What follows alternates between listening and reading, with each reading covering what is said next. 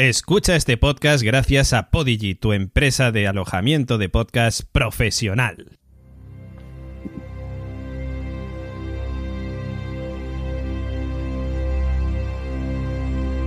Radio Invernalia.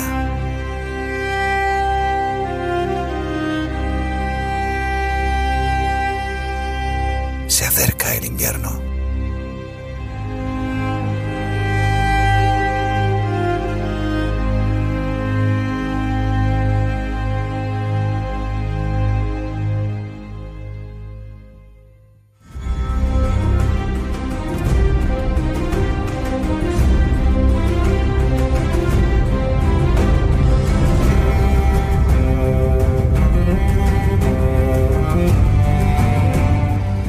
Bienvenidos a Radio Invernalia, el podcast de Juego de Tronos en español, donde semana tras semana comentaremos los capítulos de esta temporada final. Llegamos al cuarto capítulo, tomamos un poquito de aire para recorrer el último tramo de la serie en un episodio con algunos sobresaltos y varios líos de pareja. De ello hablaremos con nuestro equipo Gemma Lannister Ayats, Nico Baratheon Frasquet y el maestre señor Oráculo, a quien también se nos añadirá hoy Pepe Nieve Capelán, voy a llamarle. Pepe Nieve Capelán, con quienes repasaremos estos últimos capítulos de esta temporada final. Como siempre, estas tres grandes casas que nos apoyan, los Podigy y la web de alojamiento de podcast profesional, donde se aloja este podcast, desembarca en España de la mano de la Factoría La Constante a través de Radio Invernalia. Pero además también otras dos casas nos suministran todo lo necesario para llevar este camino lo mejor posible. Las bodegas Valhalla y su excelente hidromiel sevillana y la tienda online La Friquilería donde es posible encontrar hasta vidriagón. Soy David Muley y os acompañaré en este camino al final de Juego de Tronos. Empezamos. Pues la noche es oscura y alberga spoilers.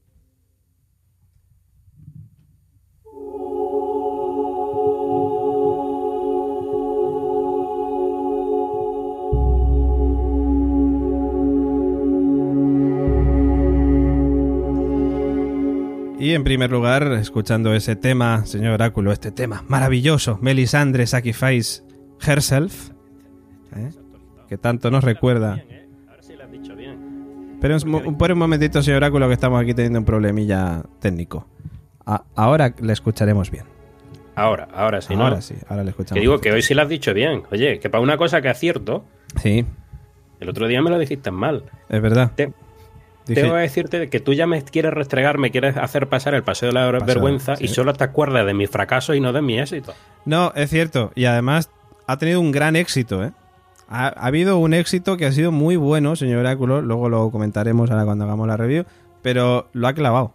Y yo creo que lo va a clavar en lo que queda de ese. Bueno, en fin. y te digo más en relación a este tema. Hice otro tema. ¿Otro tema? Tengo hecho otro tema que no está actualizado. ¡Oh! Hay otro tema. Señor Oráculo. Y adivina cómo se le he puesto de nombre. Dígame, dígame.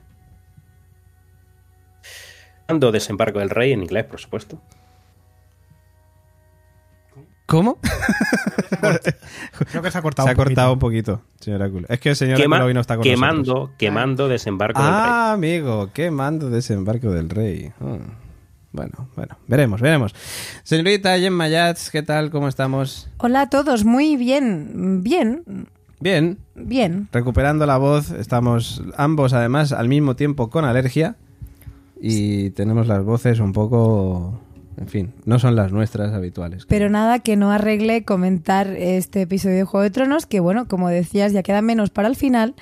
Y, y bueno, mm, siempre decimos que, que no es para tanto y acabamos haciendo un podcast de dos horas. Así que yo creo que tampoco me arriesgaré hoy a decir, No, no, bueno, Yo no voy a decir nada por si acaso. Que luego pasa lo que pasa. Nico Frasquet, ¿qué tal, yo, yo tampoco, pero dos horas se quedan cortas el otro día, ¿eh? Dos horas, el otro Casi día se tres. quedaron cortas, casi tres, y espérate, que es que no me quiero ni imaginar cuando lleguemos al último El último episodio. episodio. Yo me traeré un bocata. Sí, no, en fin, el último episodio va a ser tela marinera. No sé cuánto tiempo vamos a estar aquí, pero parece ser que a la gente le gusta mucho porque estamos teniendo muchísimas escuchas. Tenemos que, en primer lugar, después de presentarnos, daros las gracias a todos vosotros por, por todas esas escuchas que nos estáis brindando semana tras semana. La verdad que estamos súper contentos y orgullosos también de, de que nos escuchéis. Y por supuesto, sabéis que hay un montón de podcasts de Juego de Tronos y que elijáis el nuestro. Para nosotros es un gran honor. Hoy también tenemos otro gran honor, como es eh, recibir a nuestro querido amigo Pepe Nieve Capelán. Y te he llamado Nieve porque como es norteño y el señor Capelán también es norteño, en este caso de Galicia, pues yo creo que te pega más o menos, ¿no, Pepe? Muy buenas. La verdad es que el honor es mío y el placer porque soy oyente vuestro desde hace muchísimo tiempo ya y que me hayáis invitado, pues eh, lo dicho, es un honor casi como que, no sé, pues tener este nombre señor de aguas dulces a lo mejor o algo así, ¿no? Sí, más o menos. Más o menos. Sí, bueno, podemos decir, soy norteño, pero tampoco soy de más allá del muro, ¿vale? Vale. Yo, eh, digamos que al, al ser de Galicia, podríamos decir que soy un, como de las Islas del Hierro, un, un, un Greyjoy a lo mejor, ¿no? El marisco, el, el- el kraken, eh, pues el kraken es un pulpo a feira, ¿no? Sería mi bandera. Yo te veo además con esa con ese emblema de la casa Claro, Capelán. mi, mi lema, mi lema sería, en vez de lo que está muerto no puede morir, pues puede ser, el lema puede ser el, el pimentón dulce o picante Por ejemplo. al pulpo a feira, ¿vale? A Entonces ya feira. cada, cada uno que, vaya escogiendo.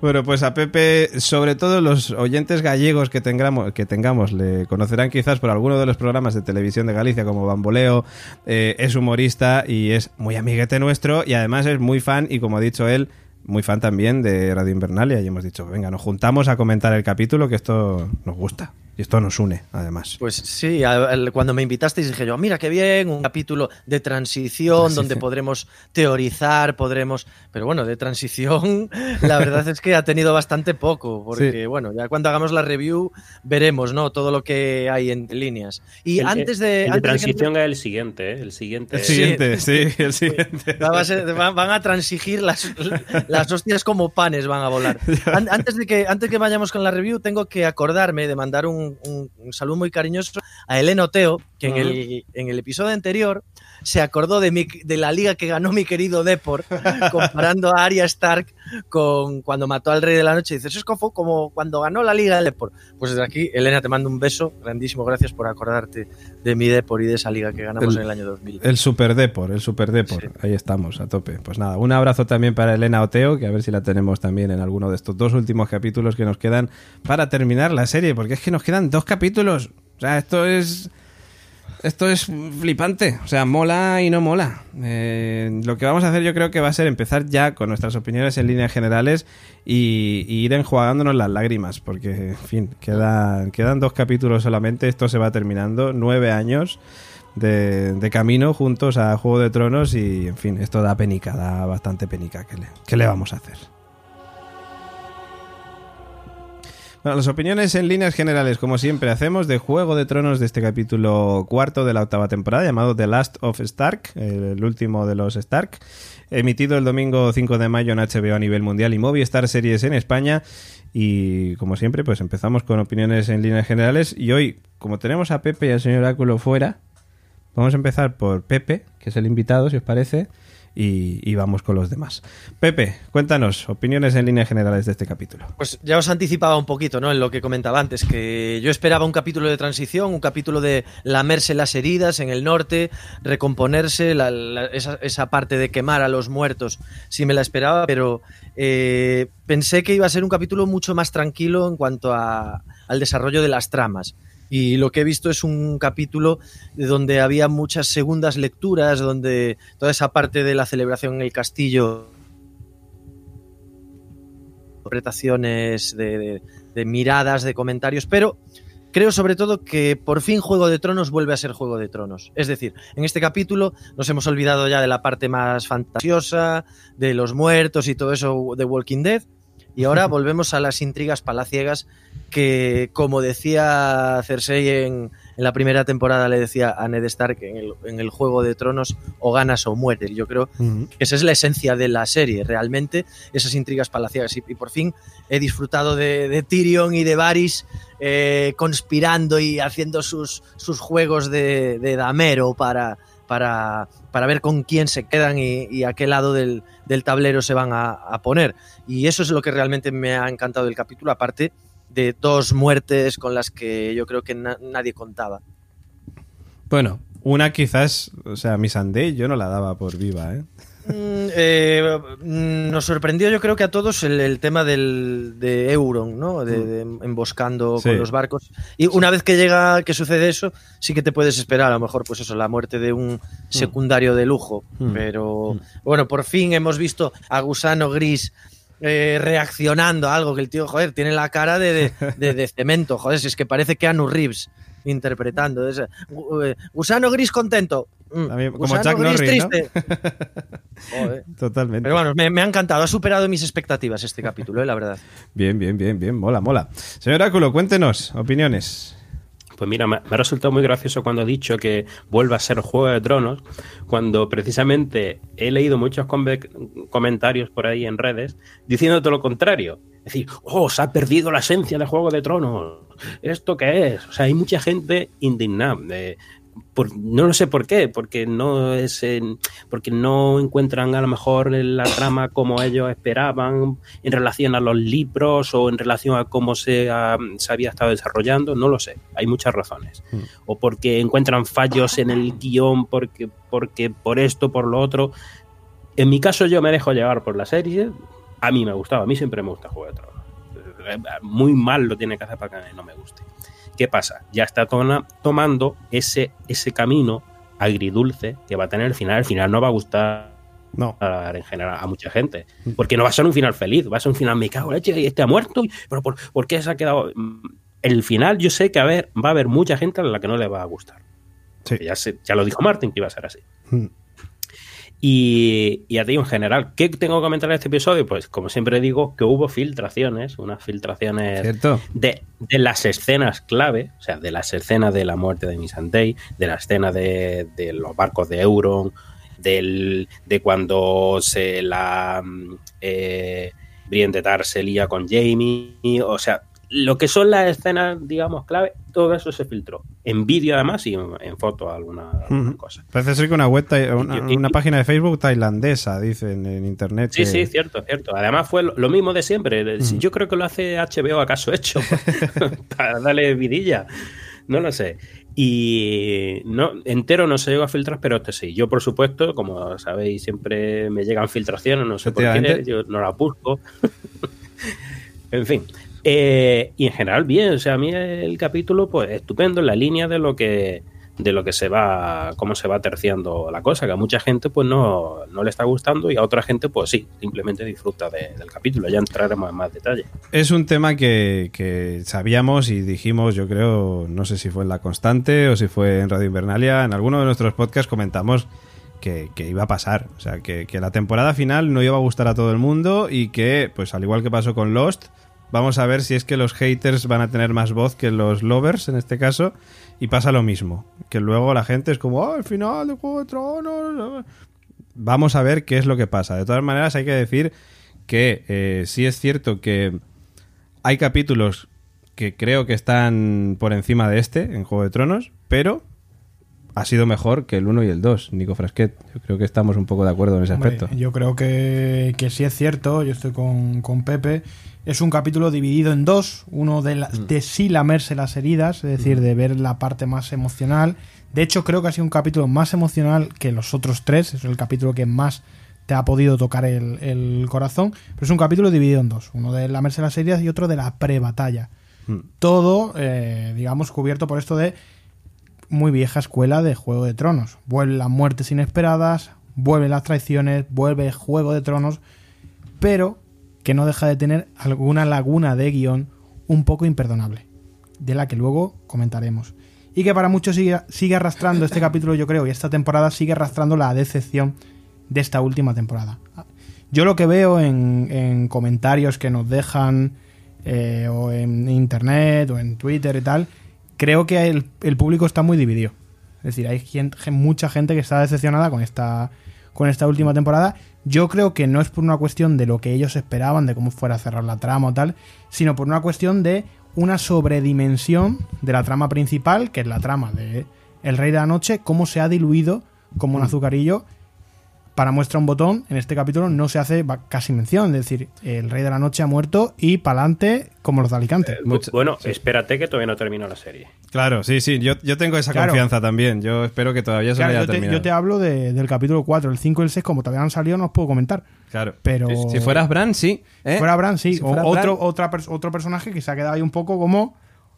Como la vieja Luisillo, Sí, ¿no? se ha quedado ya vieja al visillo total. Pero sí es cierto que a mí el, capítulo me ha parecido, para mí, eh, mejor que el, Que el 1 que y el el 2. 1 y el 2, justamente por eso, por volver un poco a la, a la esencia de, de Juego de Tronos, con las muertes inesperadas y con, y con este lío de traiciones. Pero luego hablaremos de cosas que no nos han gustado tanto, que creo que es cuestión de, de ponernos aquí a comentar y a tirarnos los, los, los trastos a la cabeza. Mm. Sí. De hecho, había gente en internet que decía, después de haber terminado con la guerra mundial, esta guerra civil no nos interesa. Correcto, como, correcto.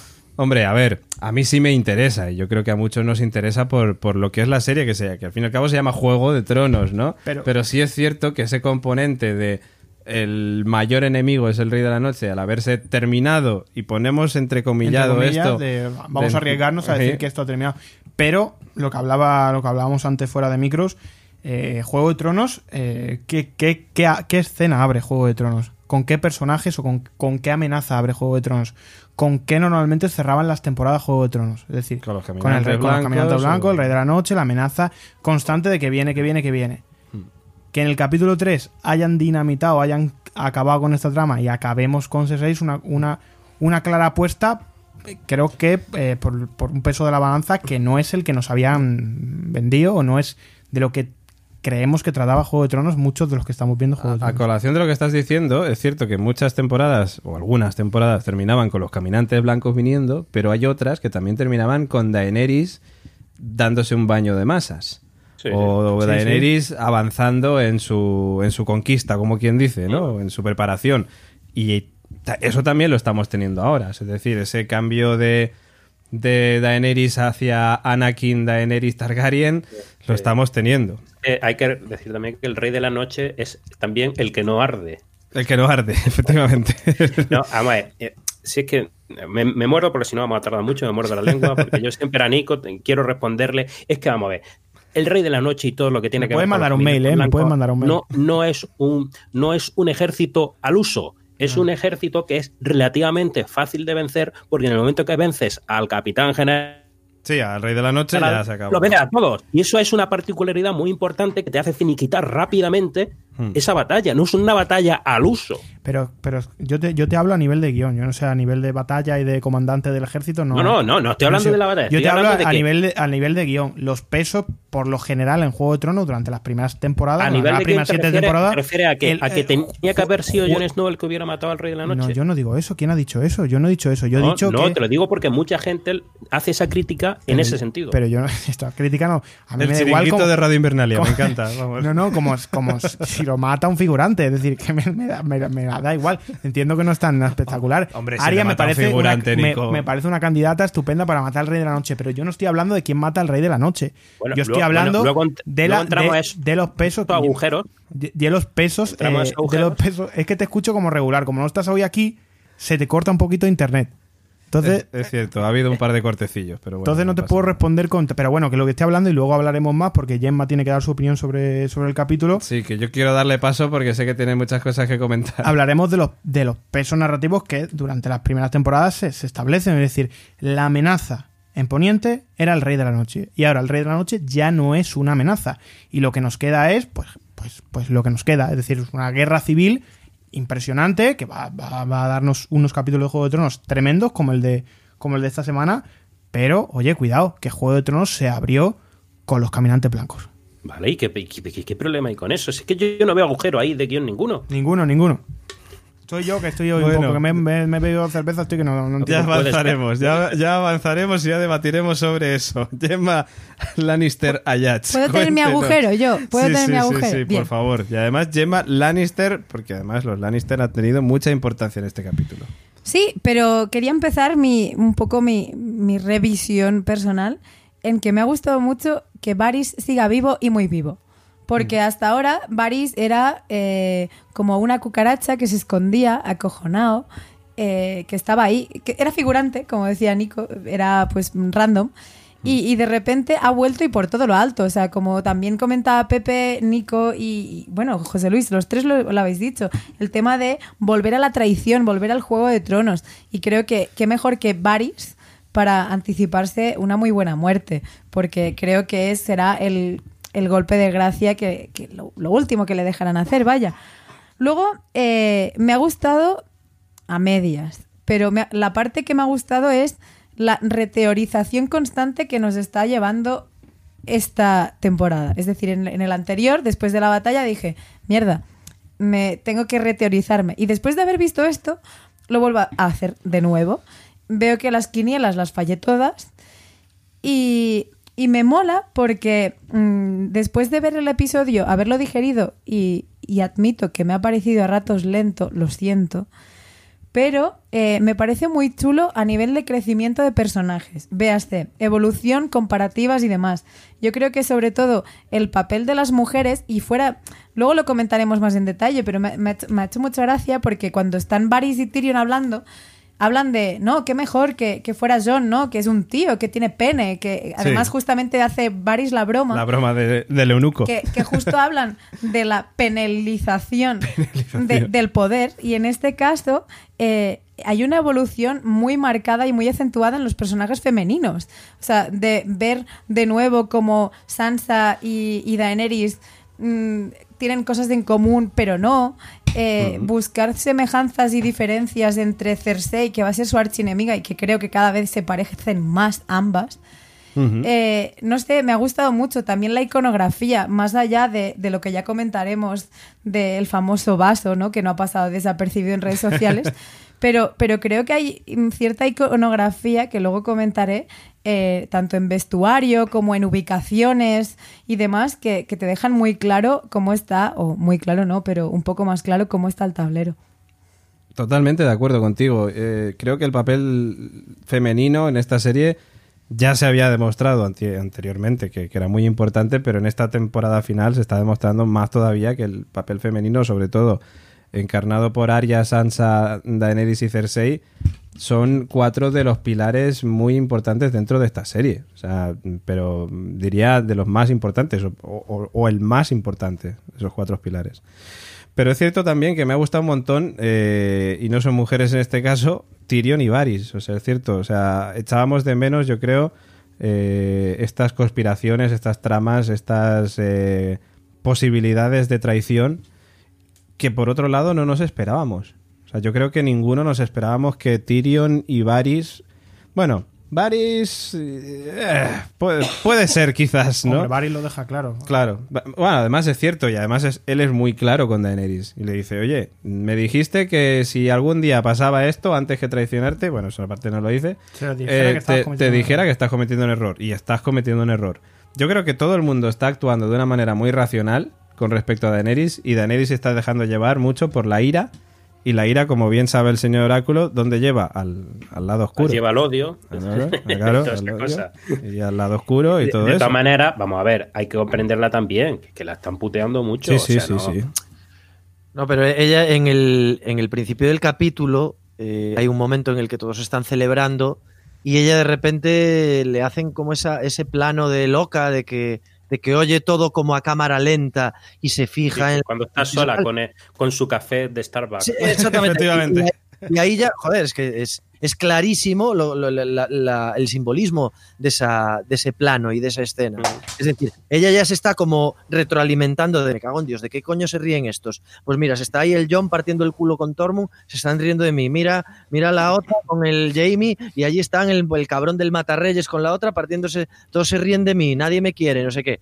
Entonces eh, se va retroalimentando esa locura, es, esa semilla que, que está plantada, es como eh, eso, que está, está aflorando, está, eh, como decimos aquí en Galicia, ella tira a la raza, tira a su raza, porque ya el padre, ya el padre se le fue la pinza un día, no tomó la medicación, se puso nervioso y quemó a la gente. Pues ella, lo mismo. Si, si Pero- empezara ya a a- meditar oye, y a ponerse oye, hay, hay que ver, vamos a ver cómo hacen esta evolución, como dice David, esta, a, a lo Anakin, porque espero que no sea como la de Anakin.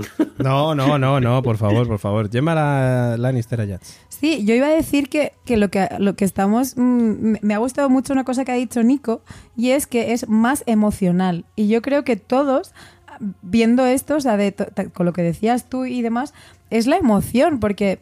No sé, como que dices, ves a los personajes. eh, José Luis comentaba el tema de, de Daenerys. No sé si eras tú, Pepe, que decías, la están puteando. Bueno, Sí. también está puteada Cersei, ¿sabes? O sea, Sí, y no sí, la no, disculpo, claro. No, por- no, no, pero. Que lo que decía de las comparaciones, creo que ambas están en un momento muy similar. Se están jugando lo mismo y en un entorno muy parecido. Que, que luego, ya te digo que nos avanzamos un montón, Sí, sí. pero, pero Cersei, de la misma manera que en el primer episodio decíamos, no ha llorado. Cortaron el plano antes de que llorara, cuando, cuando Euron le decía, no, yo voy a meter un príncipe aquí. Y hoy la hemos visto llorar. Entonces creo que tiene, y, y Daenerys también. Entonces la parte es una emoción más física básica que se ve, pero sí que se lleva muy por debajo la parte emocional, la que no. Es que son dos personajes que han pasado mucho, es decir, no es tan sencillo como estás loca, eh, Cersei está loca, eh, Daenerys ahora está loca. No, no, no, hay un- una cosa detrás de cada una, muy fuerte. Sí, sí, vamos, que. Sansa, Sansa y Arya lo mismo. De hecho, Sí, sí, sí, hay, hay una secuencia que Sansa está hablando con el perro que le dice, escuché que te habían hecho girones y te recompusiste. Es decir, es- está diciendo claramente que, que la destruyeron como persona y se hizo a sí misma. Y Arya, lo mismo. Arya pasó de ser no ser nadie a ser otra vez Arya Stark. Entonces, sí que yo creo que ahora... En estos capítulos que quedan, el protagonismo es de esas cuatro mujeres, me da la, me da la impresión, y son las que van a, a llevar el peso tanto narrativo como seguramente serán las que nos den esas sorpresas en los dos últimos capítulos de, muertes y traiciones. Vamos a ver cómo avanza la serie también, estos dos últimos capítulos, a ver si al final acaba pasando lo que decía Gemma antes de empezar a grabar el podcast, esto de Mad Queen versus Mad Queen, ¿no? Peleando por el trono de hierro. Nuestros queridos amigos y Patreons están escuchándonos y viéndonos en directo, ya nos dejan sus primeros mensajes, algunos de ellos eh, dirigidos a Nico Frasquet y al, eh, al momento debate con el señor Oráculo. Nani Prado nos dice juicio por combate entre Nico y el Oráculo. Clega- Clegane Bowl. Clegan Bowl, claramente. Nosotros siempre estamos así, ¿eh? Ah, sí, Eh, hombre, antes ha hecho referencia a que no estaba ahí. Ah, hombre, claro, ¿Quién? claro. Entonces- claro. Date, date por contento que no esté ahí. Entonces- Oh. galletas. Entonces, eh, yo hago mi propio veredicto, el oráculo es la montaña, porque está, pero no está, Sí, sí, y, sí, sí. y Nico sería el perro de Hound. Claro, claro. Sí. Que el señor Oráculo es. Ha huido. Hay que recordar que el señor Oráculo es de Andalucía Oriental y, se- y- y Nico Frasquet es de Claro. Andalucía Y de ahí Occidental. viene el pique. De ahí viene el pique. Hoy el señor Oráculo está en, en Madrid Norte, habría que decir. Una En vez- Invernalia. Una, vez- una vez, Invernalia. una vez nos pusimos de acuerdo, que fue con el final de Leftover. Después nos costó, nos costó un poco, ¿eh? pero al final en el podcast el aparece como nos ponemos de acuerdo y estamos Sí, sí, de sí. acuerdo.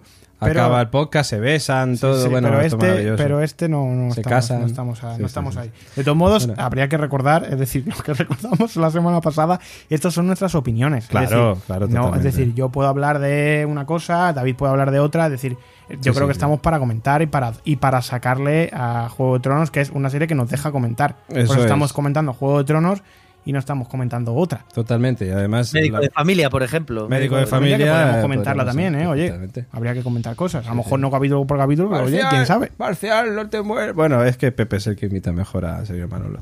Pero sí, Marcial, no te mueras. Que mm, iba a decir que sí, que nosotras.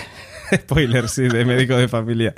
Eh, no, que lo que decía Nico, que totalmente es así. O sea, es decir, nosotros somos seguidores de la serie, somos fans de la, de la serie y ya está. O sea, no, no hay ninguna diferencia. No, no, no somos, no trabajamos para HBO ni nada por el estilo. Oye, simplemente ¿Qué, somos qué nos gustaría, no? No- ¿Qué nos gustaría? Hombre, claro que sí, ¿por qué no? Si, ¿Por si no? viene, si viene mañana HBO y nos pone un buen talegazo y nos dice, toma, esto por comentar Juego de Tronos. Hombre. ¿Me vas a decir tú que no? No le vamos Hombre, a hacer asco. Por supuesto, por supuesto, totalmente.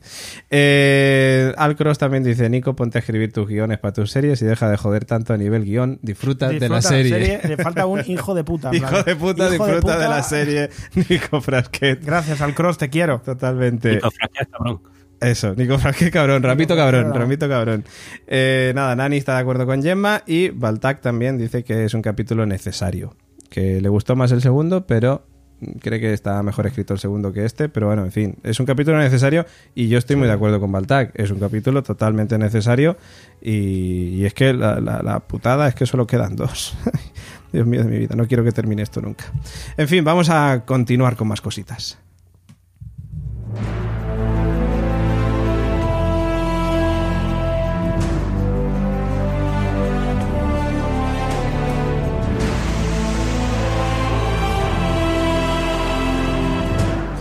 Hacemos este alto en el camino antes de empezar para recoger fuerzas. Gracias a las bodegas Valhalla podemos retomarlas tomando hidromiel, la bebida de Poniente, ni Starbucks ni historias de esas. Aquí se toma hidromiel.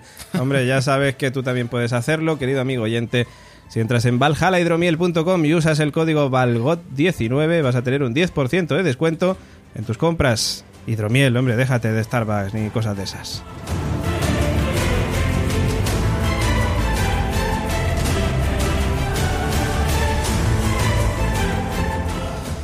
Bueno, y tenemos unas cuantas cosas por comentar. Vamos, eh, como decimos siempre, con la review ya más extensa, donde ya nos podemos liar a debatir, a que Nico y el oráculo se tiren aquí de los pelos. Y empezamos, yo creo, con ese, con ese principio de capítulo, con ese momento velatorio, ¿no? Donde estamos viendo ahí a todos, a, la gran cantidad de gente que ha caído, que de hecho me parecen pocas las piras que habían ahí. Porque Pocas, ¿eh? Como poquitas, digo. mira, el resto, el resto que no había. A no, ver. Claro, no hacía que- tío. ¿Crees que fueron a buscar a los dos rakis que estaban allí, casi más allá? Y Algunos, no. algunos estaban, pero, pero sí es cierto que no todos. Pero no, me- eh, lo que no me fijé, y los muertos, o sea, los muertos parece que lo limpiaron rápido. No sé si. No recuerdo lo mismo la cena, no sé si se veían al fondo o algo, pero me dio la sensación de que no se veían mucho. Eh, ahí hicieron compost. Con, los muertos muertos, un compostaje, porque, porque es, en Invernalia abogan mucho por, por lo que es el- el- los huertos urbanos y tal. Y que no se me pase hacer esta mierda chiste, que si había un vaso de café, en Invernalia sería un Stark. Eh, hombre, Claro, claro, hombre. qué grande es Pepe que yo he hecho la coña antes cenando con Nico y con Gemma, la misma Y, coña. y te han dicho, vete a la mierda. Y no, nos hemos, este nos hemos reído, no nos hemos reído tampoco. No ¿eh? se han reído tampoco. Gracias, ¿no? Pepe, por reírle la gracia. Bueno, por hacerla tú también. Gracias, Lo Pepe. siento, me, me pido disculpas, no, no volverá Pero- a ocurrir. De todos modos, cuando queráis, hablamos. ¿De eh, Juego de, hecho, Tronos o de Starbucks. iba a Ah, vale. Por favor. ahora fuera coñas. Yo iba a preguntar a Nico Frasquet, porque vamos a ver, eh, yo no tengo ni idea de, yo no, no supe ni editar el vídeo de mi comunión, ¿no? Pero vamos a ver, un vídeo así lo tiene que ver gente, Hombre, es regente. que ya, ya, ya de por sí te pasa por un, por un huevo de sitios y por un huevo de, de- el etalonador, el montador, es decir, hay tanta gente ahí viendo el capítulo y luego la cadena, es decir, esto está claro eh, que es aposta, es decir, esto está claro que eh, la batalla de Invernalia la ha pagado Starbucks. no, me, no, me queda, no me queda ninguna duda. Muy Porque es- sospechoso, es, un, ¿no? es una- un gambazo que no es un gambazo, que tiene pinta de no ser un gambazo. Es que es. Porque aquí, aquí estamos ahora invirtiendo minutos en hablar del café de Starbucks y en. Ta- Twitter pues eh, Un montón de ha gente encendido, ha encendido las de- redes. Es decir, la bebida de Game of Thrones Los que es un. La bebida de Game of Thrones es el café latte, Es el hidromiel Valhalla, hombre. Valhalla. Es el hidromiel Valhalla, la bebida de Juego de Tronos. Que se equivocaron en la etiqueta, ponía Starbucks ahí, pero realmente tenía que poner Valhalla, hombre. Pero a ver, chicos, esto pasa luego en la cena de la discordia. Eso es. Estamos todavía en, en el entierro. Estamos enterrando a gente, por Dios, claro. Que a ver, que también pueden beber. Ahí sí que yo vería adecuado que bebieran hidromiel y brindaran por los triunfos. Hombre. De hecho, es un poco lo que hace John. Sí. Porque, bueno, de hecho, no sé si lo tenías en, en noticias, pero, pero Kit, mm, Kit Harington, Harington. el tío ha dicho, dice, el 8X4 es mi episodio favorito de, de la temporada. No me extraña porque es el único que habla, así como más de dos frases de seguido. Entonces, puedo entender por qué eh, está ahí. Pero sí que es cierto que me parece, aunque parezca un discurso muy inofensivo, como si dijéramos, porque lo que os decía antes, hemos visto empieza, antes veíamos a los caminantes, que eran un poco esa discordia, pero ahora empieza con Daenerys mm, despidiéndose personalmente de Jorah, con ese amor que nunca pudo ser, y Sansa despidiéndose de Theon y poniéndole ese marcapáginas, bueno, marcapáginas, Sí, el- eh, broche, llámale broche, X, sí. de, de Stark, ¿no? De has, muerto Has siendo, siendo un Stark. Sí. Pero me parece muy chulo porque es el momento, creo, el único acercamiento que podemos encontrar entre ambas, ambos personajes. El momento del duelo y de la pena, en que mm, han perdido a un ser querido, ya teníamos dudas, en, creo que en- era en el 2, de esa mirada que tuvieron Theon y Sansa de eh, ¿será fraternal? ¿Será mm, amiguismo? ¿Será algo más? Entonces, eh, yo creo que es guay porque luego viene el discurso de John y el discurso de John es una barbaridad y una realidad como un templo. Hombre, el discurso de John, yo también tengo que decir que esperaba algún discurso en la batalla antes, ¿no? Lo típico Pero este las- lo hace después. Lo Una, arenga, un- la Claro. típica, pero bueno. Es que, ¿dón- Pero, dón- dón- pero ¿qué es que es jodido. De noche nadie lo ve. O sea, Bueno, ¿A quién va a hablarle? No pasa nada, si tampoco le veíamos nosotros, o sea que... Por, por eso. Pero bueno, ¿Qué va a sí. hablar a yo- los que tienen la tele 8K? Con el negro perfecto. El negro No. perfecto, el negro perfecto. El negro Eh, perfecto. Esto da para Pero- pero chiste, ¿eh? otro, otro, otro, El negro perfecto podría ser Idris Elba. otro de lo que ha dividido eh, a la sociedad del capítulo anterior es si se veía o no se veía bien. Es decir, es una cosa con la que yo todavía tengo la duda de si esto se veía bien o no se veía bien. Sí. O hasta el director de foto eh, salió defendiendo su, Sí, sí, su sí, propio sí. trabajo diciendo, mira, que yo sé que eso no era oscuro porque lo grabé yo. Claro. No me seáis hijos de Estaba, puta. estaba allí y, y yo allí veía. allí, de- allí le puse eh, Bueno, de todos modos, eh, el tema de la, de la arenga esta final, que no es Sí, una arenga, que ah, es- ya es un sí, discurso no, ya de, es de apaga y de vámonos. velatorio. Es cierto que tiene un- una reminiscencia a aquello que, que hablábamos, que se ha quedado un poco allí como en el tintero, pero de el tema de aunar esfuerzos, Sí. eh, potencias enemigas, aunar esfuerzo contra un enemigo común. Eso es es. decir, a este hombre, John, hace alguna mención a esto. Luego ya de eso se olvida, el Rey de la Noche se queda allí enterrado eh, en Invernalia y ya nos vamos a otra. de la noche para cubatas. Sí, el rey de la noche pa' cubatas, El Rey de la. Noche tal cual para cubatas. Totalmente, totalmente. Sí, sí, los de la bebida esta de White Walker, ¿no? Que están Sí, haciendo, tienen que estar contentísimos. Pero es curioso la dicotomía que ocurre entre imagen y texto, porque mientras John está diciendo tenemos que trabajar todos aunados, ves dos planos distintos con los Stark a un lado y los Daenerys a otro. Como que, que están escuchando que es como, sí, sí, todos unidos, pero así de entrada estamos como cuando vas a una boda que están en una fila del banco del novio y el de la los de la novia, novia, pues hombre. parecido. De todos modos, hay una secuencia que luego hablaremos de ella, pero ya me adelanto a, a coalición de lo que dice Gemma. Spoiler. Eh, spoiler, esto es un spoiler del propio podcast. De- de Radio Eh, que es eh, la bomba de relojería que activa Sansa sin saberlo. Es decir, cuando dice, Tyrion, te voy a contar una cosa. Tú te Esto- estás adelantando. Me estoy adelantando mucho, pero capítulo, es tío. Ojo, porque eso hablaremos, porque es una de las claves del capítulo y yo creo que del final de es la, la, serie. bomba. Sí, sí, me sí, gusta sí, el sí. momento bomba de relojería del que luego... Joder, pero, es que ahí la, la culpa es de, es de, es de John. Vamos Claro. a ver. Te voy a contar una cosa, te voy a contar una cosa, pero no se lo digas a nadie. Es lo peor que puedes hacer. Efectivamente. Mira, te voy a contar una cosa. solo Mira, John puede hacer eso. Mira, había una cosa, había una cosa eh, por, por sacar a la coalición Lost. Hombre, eh, por supuesto. Que siempre decían todos los personajes de que si se lo cuentas a, a Hugo, lo vas a ver toda la isla. Claro. pues esto Ya. es un poco así. Efectivamente. Sí. Spoiler de Lost. Eh, Si spoiler le de cuentas Lost. algo a Hugo. bueno, en fin, no, que, que sí, que, que es que ya está, se me ha olvidado que iba a decir No sé, mismo con el algo- tema de, algo bonito. de lo de Tyrion y tal.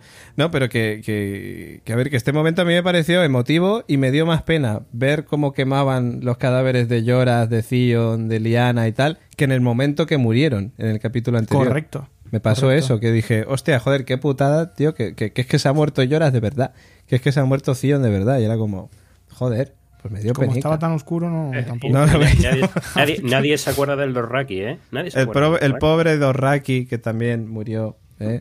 Pero además está muy bien porque cada uno de ellos quema, digamos, a su A afín su más cercano, ¿no? Arya Beric, eh, Daenerys a Yorak, eh, Jon a Liana, eh, Sam eh, a Ed, a, a Pe- a Pedro Reyes. eh, y Gusano Gris a unos Dorrakis y Random. inmaculados que había por ahí. Random. Random. Sí, lo- figurantes. Sí, figurantes, efectivamente. Totalmente, o sea, no se podría describir de, describir Claro de otra manera. Moa, Do- Dothraki 1, Dothraki Inma- Inmaculado 27 y bueno, Sí, sí, sí, así fue. Y, y- y ahí hay una primera mirada entre John y Daenerys. Eh, que bueno, que en principio es esa mirada del vamos a quemar a esta gente, del venga, vamos, un, dos, tres, los quemamos ya. Pero yo ya ahí. o sea, ahí se vislumbra como un reproche eh, sí. entre los dos, ¿no? Algo, algo raro. Yo, de hecho, lo tengo en, en las notas que, que tomé del capítulo, lo tengo eso. eh, aparte de que hay una separación evidente, que lo comentasteis vosotros, física entre Sansa y, y Daenerys y las familias Stark y, y- y los que apoyan a los Targaryen, eh, hay una mirada ahí rara ya entre Jon y, y Daenerys que luego, vamos a spoilear también, spoiler de Radio Invernalia. que, que, que lo acaban hablando en la alcoba, de Mm. que parece que sí, pero no. Mm. Es, ay, ven aquí, que me voy a amagar contigo, pero luego que no, que no, y tal. Y, y al final se- es un corte de rollo porque sale el tema de que son familia. Y yo creo que, que eso está ahí patente desde que, desde que John se lo confesó a, a Daenerys y, y no pueden evitarlo. Sobre todo él, yo creo que es un poco el tema de shame, shame, vergüenza. Te has amagado con tu tía, con tu sobrina, perdón. Sí, sí, sí, No, sí. con tu con tía. tu Tía, tía, tía, tu tía, tía. tu tía. Tía. Sí, sí, sí, sí. No, sí, Y, y es que- esa mirada, ¿no? De reproche de, de- de uno a otro, no sé, una cosa muy rara. Sí, sí, sí. Bueno, si no tenéis nada más que comentar del momento velatorio, vamos con el siguiente de los momentos que tengo por aquí Esto anotado. es como el carrusel deportivo. ¿no? Esto es como el- de partido. Siguiente. Minuto y... Venga, no, siguiente, hombre, vamos. sería como el carrusel deportivo Venga. si te dijera Nico Frasquet, comentarios de nuestros patrios, minuto y resultado. Venga, hago un comentario de los. Venga, va. ¿Cómo Dice- estamos en Invernalia? Alcro me manda un beso. Hombre, Ahora, qué antes, me, antes me mete un Zazka y ahora me manda un beso. Qué Gracias, bonito, qué bonito. Sois Y- como el señor Oráculo y tú, ¿eh? Sí, sí, Alcross, relación vamos, me, ha- Alcross me ha cogido una tirria curiosa. Y María del Carmen Prados dice, estoy de acuerdo con lo del caf- con que el café fue intencionado. Pues sí. Y Abe eh, Balzac dice, sí, me ha sorprendido agradablemente Varys, primero por hablar de una vez y segundo por lo que dice. Ah, eso es. Ponga así voz de interesante. Sí, sí, no, está, está muy bien, está muy bien, Nico. Bueno, volvamos. Sí, ¿Qué dice? Pero no decimos todavía lo que dice. es claro, No, porque claro, sería hacer spoiler. spoiler. de Radio Invernalia. Ya hemos si hecho quieres dos. saber lo que dice Varys, Seguid escucha. escuchando. Radio escuchando Invernalia. Radio. Hazte Patreon. También hazte Patreon, efectivamente. Bueno, eh, lo siguiente que tengo ya anotado en, en mi lista es el momento señor de Bastión de Tormentas, cuando nombra a Daenerys a Gendry eh, Baratheon, en este caso, eh, y su declaración, también lo he juntado con su declaración a Arya, que bueno... eh, Mira, Pobre, vaya Nico. pagafantas, Sí. madre de Dios. la verdad que sí, ¿eh? Eh, joder. Es como Nico Baratheon, ¿no? Nico, Nico Baratheon, ¿que era para darle otra hostia a Nico? o- No, no, Ah, no, vale. era porque me ha hecho Ah, ya voy, ya voy. No, no, no. Sí, sí, no, porque hasta entonces Nico era el, se- el señor de Bastión de Tormentas, ahora ya es Gendry, Nico, tío, te han quitado el, Yo el no, ahora título. me, me he perdido de lo que estáis hablando. Nada, del No, carrusel, del Betty, del Betty, que cómo ha El, quedado. el momento, el momento pagafantas de, de Gendry con, con Arya. Claro. Yo, Pero Era, era más que evidente, vamos. Sí. No, no- no- no entiendo, o sea, yo creo que casi sobraba eso. Es que... bueno. Yo creo que es el momento más, más, más, más feminista de- del capítulo, ¿eh? El momento más feminista cuando Arya le dice Le que dice no sé que, qué va a casar. que no, ella, que ella no es una... una, señoritinga. Una señorita, una lady. Joder, pero es que eso ya lo sabemos. pero, es pero con dos cojones, en plan de tío. El único, el único que no se ha enterado es, es Gendry. Pero Claro. está, está muy bien, me parece. Oye, es que, que Arya lo dice en el- desde el capítulo 1. Sí, sí, ella no claro. es una dama, ella no Sí, es que- una señorita, ella Claro, es cuando, una cuando guerrera. tira flechas y Claro. cuando.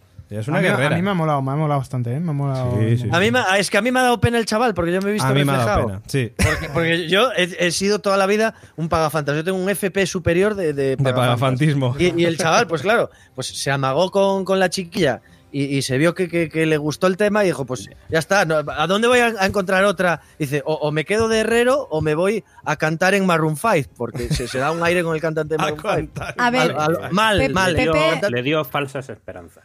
Sí. Bueno, Hombre, bueno, a ver, a ver, es que- el tío que tampoco, porque Bueno, a se ver dieron si la match culpa en- ahora la va a tener Aria. No, hombre, no. a ver, Se dieron- Salgamos se de dieron las match en cavernas. Tinder, quedaron, se amagaron y, y luego, si te he visto, no me acuerdo. O sea, ni para un café en El Starbucks. pobre- El Salgamos de. Pero muchachos, va, va él tan inocente, llevarle su lanza y que no. Al Eh, llevarle su lanza es- espera, lo, lo de la lanza es, es, eh, ese tío figurado, literal. Sí, sí, no, su lanza se la en todos los sentidos, puede interpretarlo como quiera. No digo por si hay oyentes menores de edad o no No, saben no, no, cómo- bueno, a ver, está el explícito puesto en todos los podcasts de Vale, Radio vale. Invernalia, con lo cual cada uno sabe lo que hace. Hombre, habrán Eh, visto el capítulo antes de ver. También, digo ¿no? yo, Vamos. digo yo, vamos, digo yo. Yo tenía dos cosas, perdona, que, que, a de- de- que decir. Una que mm, Pepe ha dicho que tenía una FP en Pagafantismo. No, lo que tú tenías era una PF de Pagafantas. Eh. Y eh, en este...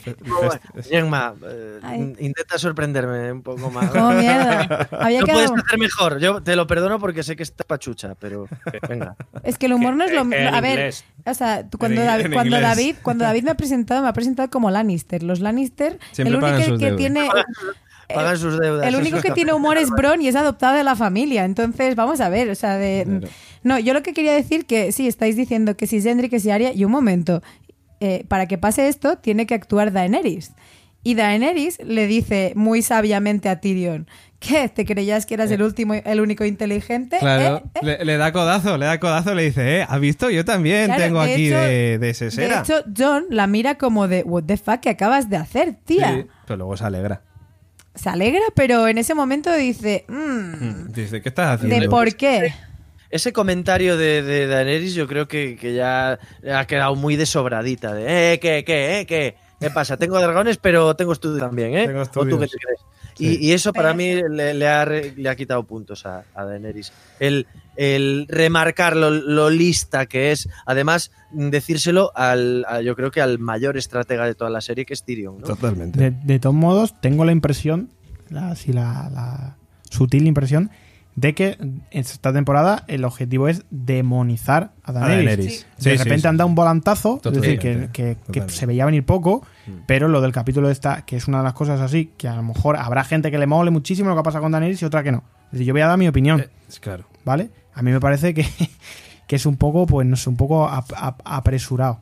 Decir, Ah, muy apresurado. muy apresurado y que acaba mostrando como la, nueve loca, años. como la loca de Muelle de San Blas. Claro, no, es que los son, pelos, bueno. son nueve años de Daenerys como libertadora, como rompedora de cadenas y todas sus mierdas que tiene ahí de títulos. Yo, Pero, tío, en da- dos capítulos, en tres capítulos, Daenerys ahora de repente el ego le ha subido ahí como si fuera, eh, eh, Fer- vamos, no sé, y en este capítulo ha sido ya como tremendo.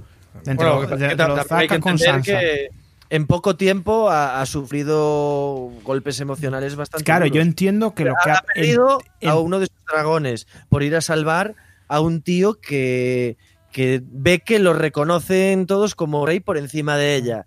Eh, eso le afecta a su autoestima. Ella venía con la idea de voy a ser la salvadora y en el norte no la quiere nadie.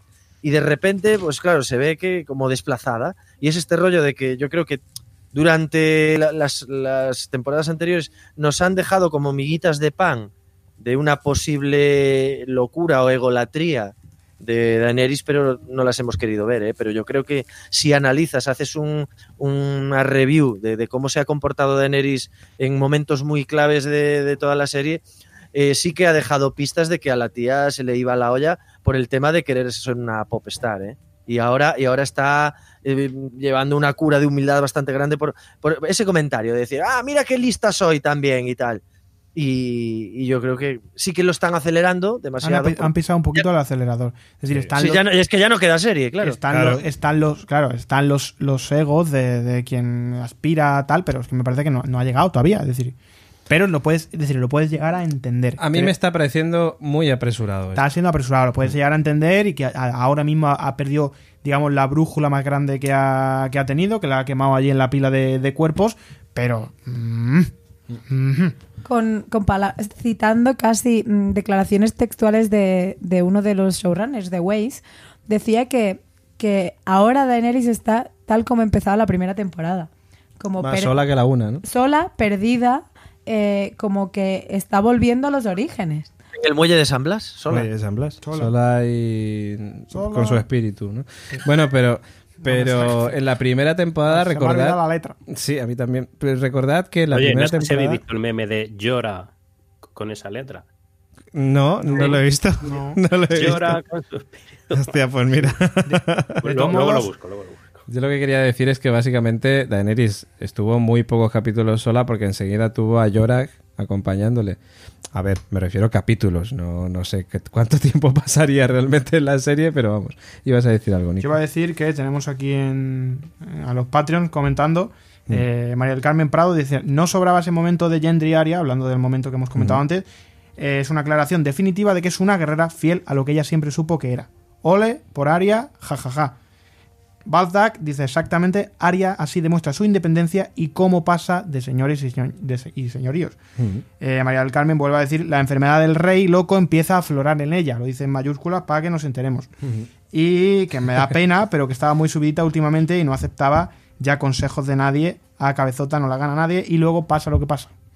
Es que hay personajes que tienen su, su base de fans y Daenerys es uno de los personajes que más base de fans Exacto. tiene. Y que ahora de repente tu heroína en dos capi- en tres capítulos La que como una loca. la dejes como una loca es Es- una putada. Que no, la veo, que, no la veo como una loca. O sea, que yo la veo como una reacción a lo que está viviendo, no, con- no como una loca. Vamos Pero- a ver. si- pero es pero una- bueno, es pero una- la, la cru- No, no, digamos la crueldad a la que se Sí. enfrenta ahora la decisión de tomar de da Claro. igual a la gente, la quemamos viva. Yo me refiero al momento, señor Oráculo, Anakin. O sea, el momento Sí. ir convirtiéndose en Anakin Skywalker y que aquí, de aquí a dos capítulos que quedan para terminar, la- para terminar la serie, la veo ya con el casco negro, con la capa y haciendo... A ver, yo tampoco soy muy Es que, experta. perdona, porque es que el de los efectos especiales era Pepe ha que, hizo los efectos de sonido de Juego de Tronos de- del lobo. El lobo.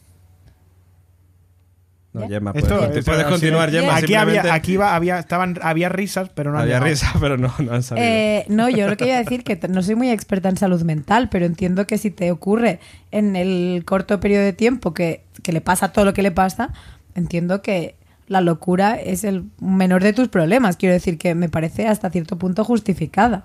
Claro, pero sí, sí, sí es lo que estábamos comentando un poquito antes, ¿no? Que tanto Cersei como Daenerys, ambas han vivido unas situaciones muy jodidas. Es cierto que, que Cersei, además de haber vivido eso, tiene ese punto de Digamos maldad. que abraza Que efectivamente lo recibe mucho más fácilmente, por pero manera. Daenerys también, o sea, ha sufrido y está sufriendo una serie de putadas que la están llevando a ese punto. Pero volvemos a lo mismo. Anakin Skywalker, o sea, Eh, que están no lo veo. a eso. David, yo me No estoy quiero. ahora mismo cuando se mencionó cuando su, su padre quemó a, a la- al abuelo de Aria, ¿no? sí, a, a la O sea, y me estoy acordando de la escena de tío, cuando quema a los Tío primo. al, al padre de, también, sí. de Sam y al hermano. Mm, Es verdad. Yo es me, verdad. quedo, yo me quedo con una frase del capítulo de hoy que creo que hace, dice Tyrion, que es tú no, tú no tú odias a tu pueblo y tu pueblo te odia a ti. Es decir, ¿qué más quieres? Vete a acostarte. Que realmente no hay que... Yo me acuerdo de Cersei lo mal que lo pasa eh, con, con el paseo de la vergüenza Mm. y hasta el momento que, que llegas a sentir una pena por ella de Sí. qué malos a todos. Es decir, Hombre, que claro. hay gente más O sea, es decir, chunga. pero eso estaba clarísimo. O sea, en el momento en el que ella acaba con el Gorrio Supremo y con todos sus colegas, Eh, estábamos todos con Daenerys. de- Completamente. A mí me jodió porque estaba ahí Margaret Tyrell, que me caía bien. Pero vamos, gustaba. estabas con ella totalmente. Pero, pero estabas con Cersei. Ah, claro, entiendes, le da igual el pueblo. pues, Además lo pone allí como, venga, venga, la liberada cadenas, a ver si Sí, viene sí. aquí con los dragoncitos y les mete fuego. De todas maneras, a mí me hace mucha gracia. Hablamos de Gendry y Baratheon y hemos acabado hablando de Cersei y de Daenerys. Eh, el pobre Por Gendry no ha parentesco. dado para mucho más. ¿Pensáis que Gendry va a tener algún papel importante Sí. en estos dos capítulos que quedan? Sí. Soy como el oráculo, digo Y ya sí. está, ¿no? Sí. No, eh, ya está. no me parece, no me parece casual que eh, Daenerys, más allá del guiño a su inteligencia propia, nombre a, a Gendry como heredero Baratheon oficial. Porque mm, si vamos descartando candidatos al trono, si es que, como decíamos, es Juego de Tronos, está ella, está John, eh, Cersei entendemos que puede no acabar como candidata y el hecho de que Gendry haya sido nombrado Baratheon po- posible legítimo heredero del trono, yo mm, sería arriesgarme mucho, ¿eh? Así en plan, boom. Pero yo veo Daenerys muerta, Jon renunciando al trono, Cersei también muerta y Gendry como posible heredero del trono. O sea, No. es decir, ahora mismo hay. No, el señor dos- Oráculo ha dicho no Vale, ya. espérate, ahora, ahora, ahora desarrollamos ese no del señor Oráculo, pero para poner un poco en situación a la gente, a lo que te refieres es: ahora mismo hay dos maneras de conseguir ese trono. Bien por la fuerza, ¿no? Bien por, eh, por la legitimidad, digamos, ¿no? O sea, por un lado, Daenerys es legítima heredera, o Jon sería legítimo heredero más bien, habría que decir, pero lo quieren conseguir por la fuerza. En el caso de que esa fuerza acabe con todos ellos, por legitimidad le tocaría a Gendry. Eso es. Y- Entiendo yo.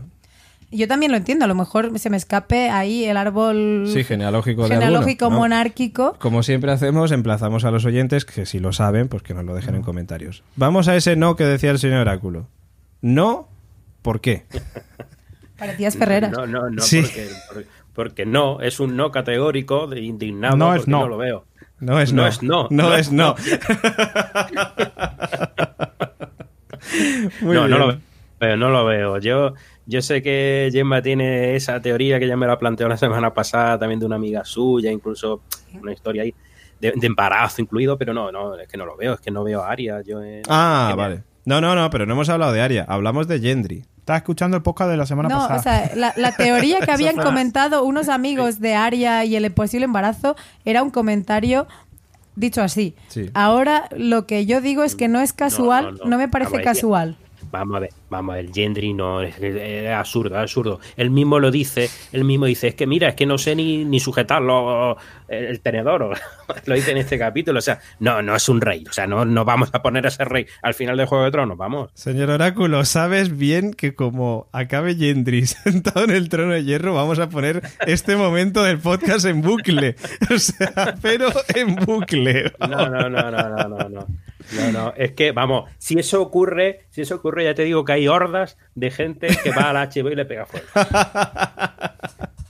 Bueno, vamos a ver, vamos a ver, porque yo, mm, yo no pondría la mano en el fuego por esto, ¿eh? Yo creo que a lo mejor nos sorprenden.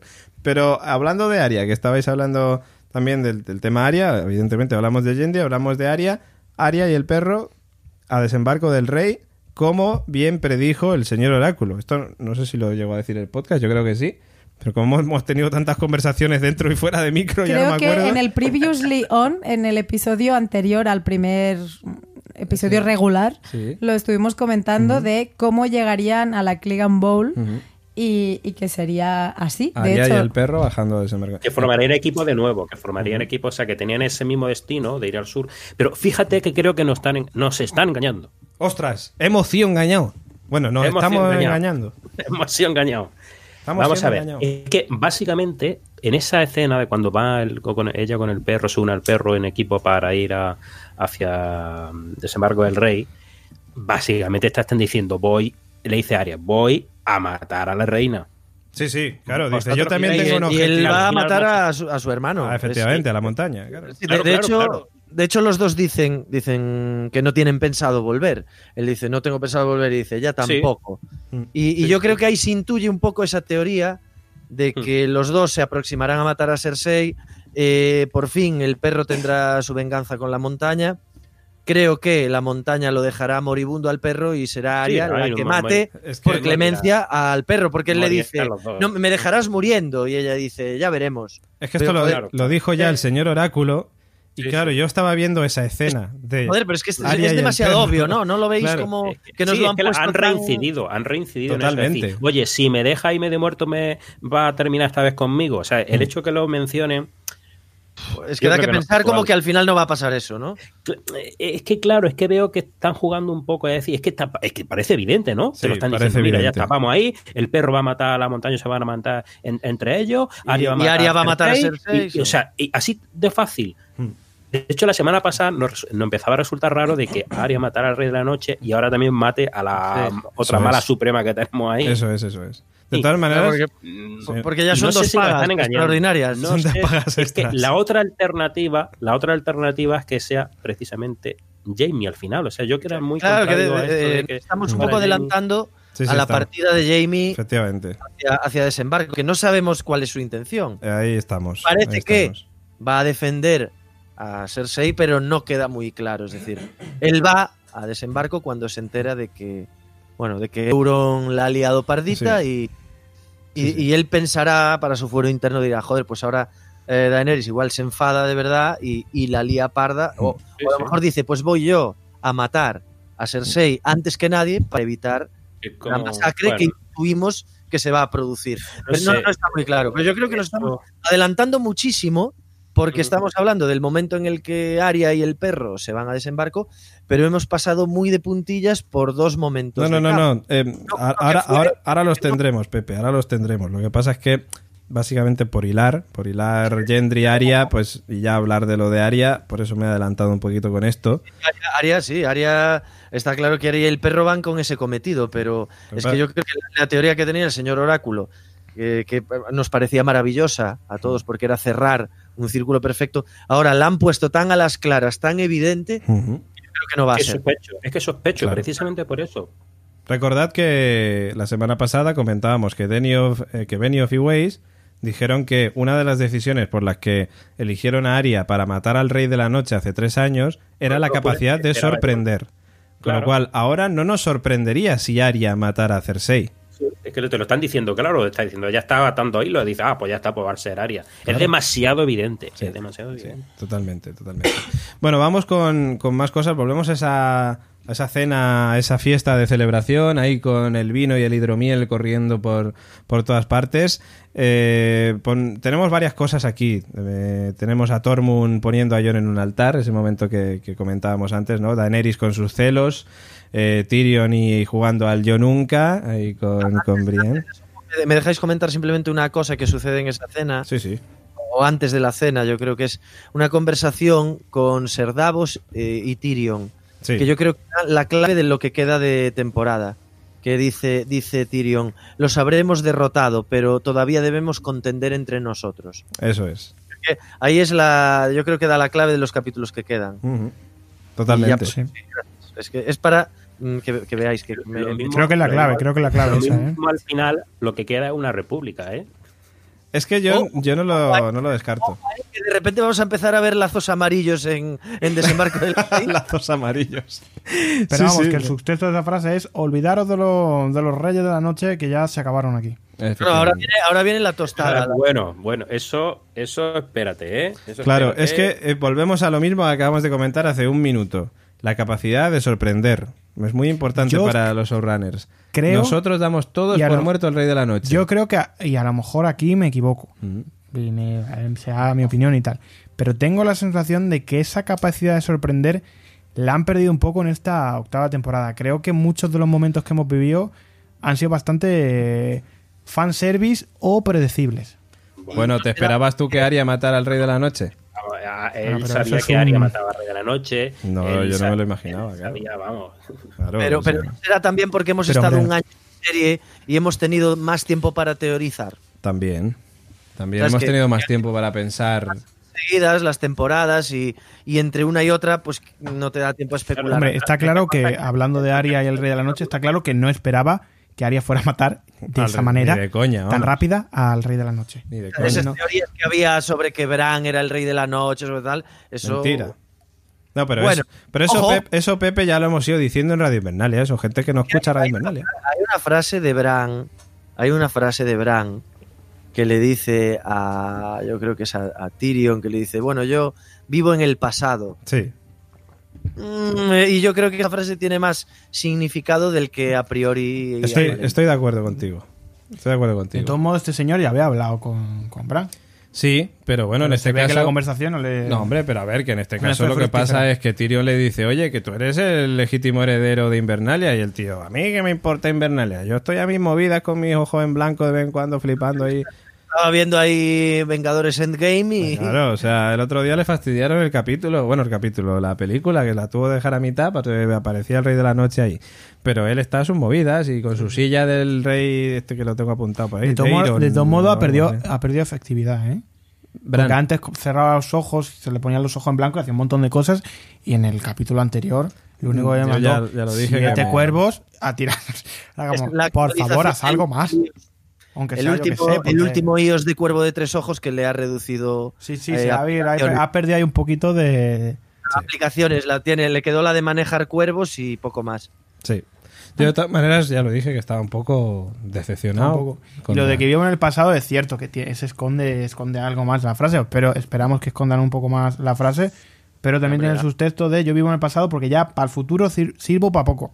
Eh, es posible, puede ser una de las opciones. Que, o, o que sepa que le queda poco tiempo de vida. Sí, o- También puede ser. Gemma, ibas a decir algo. Yo lo que iba a decir es el momento humor de esa escena, de hablando de como del tuning antiguo, ¿no? Que Ah, sí. se hacía con las sillas de ruedas. Sí. Y me parece, los- creo que lo estuvimos comentando en, la, en el episodio 2, acerca de la risa que rompe la tensión. Pero creo que llegados a este punto de temporada, no me molesta que haya tensión, es más, o sea, de quiero que haya más y que suba en bucle. O sea, a mí hay momentos como ese que aunque sea un chascarrillo y que me pueda haber evocado una media sonrisilla de ¿en serio? Pero mm, no sé, lo encontré como hay como cierto punto de de búsqueda del humor de cuando está todo tenso, como, como que estamos ahí la bola de vamos a saltar un chiste. Entonces, nah, Un alivio cómico. Pero, a Claro, ver, pero a mí la- muy, esto es está muy medio- recurrido, ¿no? El alivio cómico en momentos de momentos, sí, tensión o en momentos de tristeza. En Juego de cómico. Tronos hasta ahora mm, creo que había sido mucho menos usado. Creo Sí. que es algo made in la última temporada. En la última temporada es cierto que se está No, quizás usando más que en las otras. Eso también es verdad. Sam siempre ha sido un poco alivio cómico. También. La trama de Tormund. Tormund, claro. que, Tormund, eh, también aquí hay ese alivio cómico donde él va a llorar las penas de Como el "Ay, perro. me hace caso, se va con el tío ese que lleva el guantelete del infinito en la mano derecha. Por favor. Bron también, también suele dar Claro. bastante alivio cómico. De hecho, en estas hay una secuencia de, estas, de este capítulo. Spoiler en de Radio Invernalia. spoiler de Radio Invernalia, en el que ha dado un poquito de alivio cómico con el tema de la ruptura de nariz. de- Sí, de que soy. Lannister, ¿vale? A mí el alivio cómico tanto llega a un punto que me sobra. Lo, lo de Bron era de esperar que hiciera esa aparición estelar y que al final no matease a ninguno de los dos. Estaba clarísimo. De modos, ¿no? ese señor llega allí con tal a... Llega allí y dice, cuenta Aquí su movida llegado, y se me han abierto la puerta, me he metido aquí, os he encontrado rápidamente, no he buscado mucho. He preguntado por vosotros. Piri, piri, piri, piri. Como, como, como este, el, Águila Roja, es un ninja medieval. Entonces, Ahí lo tienes. Últimamente veo Bueno, muchos ninjas por esa ahí, sería ¿no? Aria, más bien, ¿no? Aria sí que es un poco nin- ninja medieval. bueno, de todas maneras, en este momento cena y, En este, en este, en el capítulo anterior ha pasado de ninja a mujer. Efectivamente. Eh, Dios mío, Pepe, que alguien le dé un abrazo, por favor. Está Pepe en, en- en Galicia, pero, pero, pero necesitas un abrazo, Pepe. Vas- Cuando bajes a. Madrid te lo voy a dar. Yo no he entendido si eso, no sé si era un chiste. Estoy intentando darle sentido, ¿eh? En plan, plan de, digo, joder, será algo interesante. Es que si lo explicamos... Claro, es que le ha entregado su flor eh, a Gendry en el capítulo 2. Sí, sí. Entonces ha pasado de ninja a mujer. También te digo una cosa, creo que Aria le cogió la flor a Gendry, ¿eh? O sea, Pero bueno, en fin, que lo que voy, el tema de la, de esta, de la fiesta, a mí me gustó mucho. Ese momento también Davos acordándose de Melisandre, quizás también con un poquito de. porque él no aguantaba a Melisandre, quería matar a Melisandre, y yo he notado quizás ahí cierto cariño. Hombre, yo, cariño, yo creo que Cierto cariño, no sé, pero cierto perdón, quizás. Hombre, cierto perdón y que incredulidad de. Pues la va a matar yo, pero, pero no hizo falta, se mató ella sola. Es allí, eh, me, quito el collar y me tiro ahí a la noche. El perro hasta los cojones también de todo el mundo, que bueno, era algo de esperar. Lo único que me hace feliz sería una cosa, dice. Y la cosa todos lo sabíamos, que era irse a buscar a la montaña para matarlo. Pero en el momento perro no hay que olvidar el momento Sansa perro. Sansa Perro, efectivamente. Sansa Perro eh, me parece muy chulo porque tienen un poco de medición de egos, a, a lo bien, en la que, bueno, es lo que decíamos, ¿no? Que ella dice, pude vengarme, o sea, aquí fue un alivio cómico de toma zasca, puñal por la espalda con retorcimiento, porque es como, pude vengarme de él. Dice, ¿cómo? Con perros. Eh, sí, ahí, X fue- de LOL, o ahí sea, estuvo yo, muy bien. de hecho, yo... Rememoran, ¿no? También momentos de la primera temporada donde él, digamos que salvó a, a Sansa, ¿os acordáis de ser? Sí, y de hecho La- se lo dice. Le llama, le- de hecho le llama Pajarillo. pajarillo. Claro. que de- un poco eh, rememorando ese, ese encuentro. Es decir, el perro tiene una relación muy especial con las, con las hermanas Stark. Sí. Eso, eso está pero claro. De hecho, recuerda que se lo dice. Si tú te hubieras venido conmigo en la batalla de Aguas Negras, no hubieras pasado por todo lo que has pasado. Pero ella justamente lo dice. Dice, es que todo lo que he pasado me ha convertido en ya no ser he el dejado de pajarillo. ser, claro, y además, o sea, cita text, o sea, Meñique y Ramsey me han ayudado a dejar de ser pajarito. Y de hecho voy a decir una hay cosa. Algo, yo Hay algo que, que nunca ha dejado de ser. No sé si luego entraremos con Sansa porque Sansa se las trae. Mm, Sí. O sea, Sansa es que desde el minuto uno no te ha podido fiar de ella.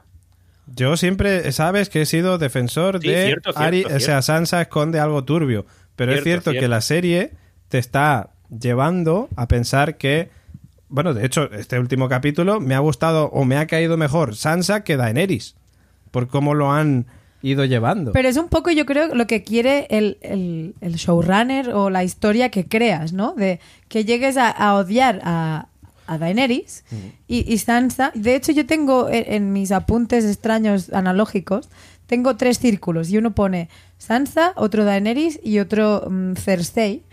Y creo que ambas tres beben de sí mismas. O sea, quiero decir... que Son las tres grandes reinas. Claro, de pero antes decíamos lo que han sufrido ellas. Bueno, Sansa también ha sufrido un montón.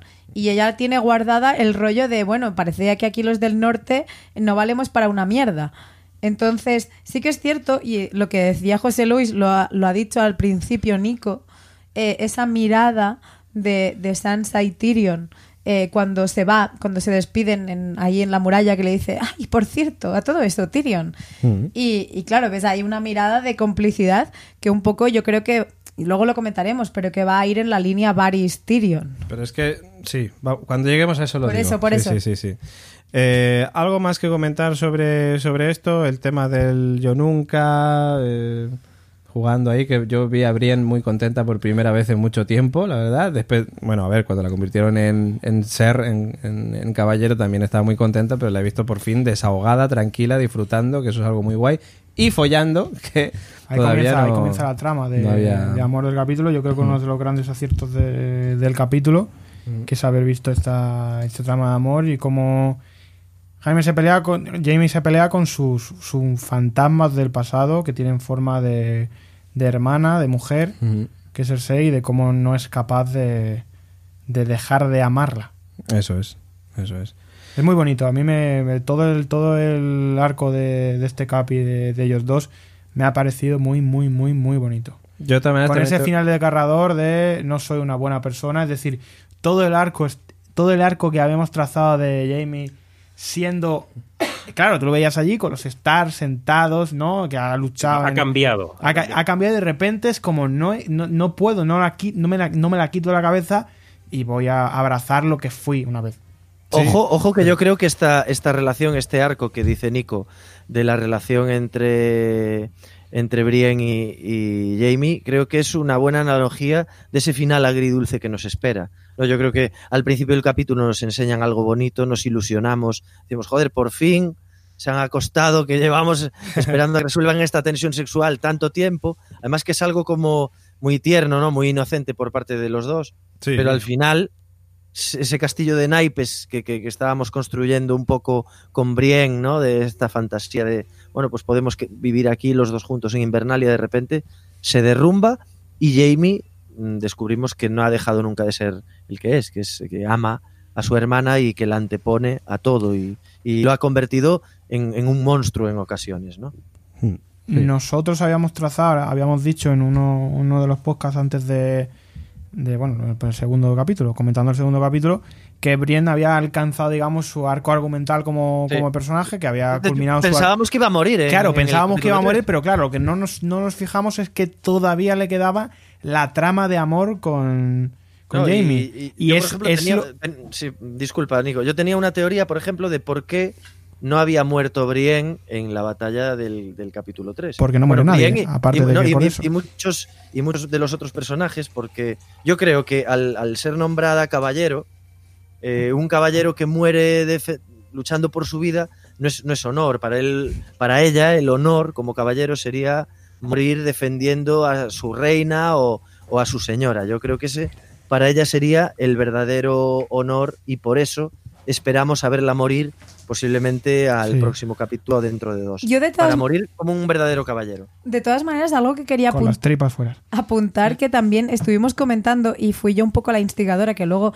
la gente en sus comentarios pues mm, disintió o, o no pero yo cuando Disintió, ¿no? Como el gato Esto de es, esto Rodiger. es un eufemismo de me insultaron por, por, no, no, por no, no, no, no me sentí insultada, pero, pero sí que es cierto que la gente pues decía que estuvimos comentando el tema de cuando David decía eh, Aria fue quien robó eh, la Flora Gendry, ¿no? Sí. Eh, curiosamente, yo puse el ejemplo de ambas, justo de Arya y Brienne, como grandiosas luchadoras que hasta el momento no habían sucumbido a la trama amorosa y en este caso sexual. Y es curioso cómo ambas se intercalan un poco el papel. Es decir, si ponemos el episodio 3 como batalla, como punto medio, tenemos a Arya que culmina como que, que decíais, se hace mujer, como buscando de me voy a desvirgar antes de la batalla porque es súper necesario. Brienne no. Brienne culmina esa prebatalla como soy caballero. Y curiosamente, ahora en esta post-batalla, Gendry le dice, sé mi mujer, eh, ven conmigo, deja todo. Arya dice que y un huevo, que es la que anteriormente había sucumbido a este apego más sexual o a, a- a la búsqueda esta, y en cambio Brienne sí que tiene su recompensa sexual, pero como que la transforma un montón y se queda súper trastocada. Le dice, quédate Me por parece mí. muy bien. Me Quédate por mí. bien. Entonces, me parece muy curioso la dualidad de que ambas guerreras, hasta la prebatalla, las teníamos ubicadas en un tal y de repente como que han cambiado de rol. Escenas de matrimonio. Ah, Iba, a decir, iba a decir que le está muy bien. Eso por, la, por hacerle ascos a Tormund. Ay, ahí, ahí vamos, señor Oráculo, porque yo me estaba sorprendiendo Tormund- de que nadie Tormund dijera esto. Nunca lo hubiera hecho eso. Por supuesto, o sea, aquí estamos hablando qué bonito, Jamie y Brienne se han liado, pero el pobre Tormund, nadie piensa en el pobre Tormund. Qué pobre que se va con una furcia de ahí de...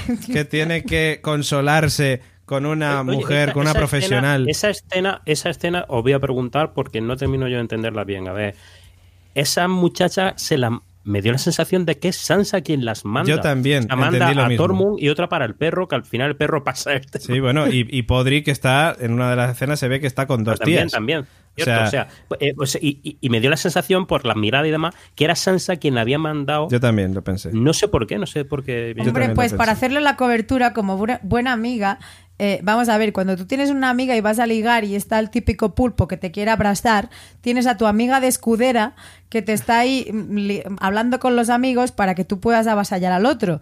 Entonces, Brienne ha sido gran protectora de las hermanas y en especial cuando estuvo con Sansa tanto tiempo. Y Sansa ve ahí que hay rollete y dice, no te preocupes, te hago la cobertura, le mando unas tías a Tormund para que te deje de dar por el culo y tú haz lo que tengas que hacer. Lo que pasa es que la- se las manda después de que ya tuviera que hacer lo que tenía que hacer. Pues Es llega tarde. como- Claro, Bueno, y, hasta, que- y hasta aquí y hasta aquí el episodio de Starks, Targaryens y viceversa. Y viceversa, efectivamente, claro que sí. Pero yo me, me lo anoto, ¿eh? Me- lo de la cobertura y todo esto, para tenerlo en cuenta para próximas ocasiones. tenlo en cuenta. Pruébalo con Alex Fidalgo para, para, para llevarlo a cabo.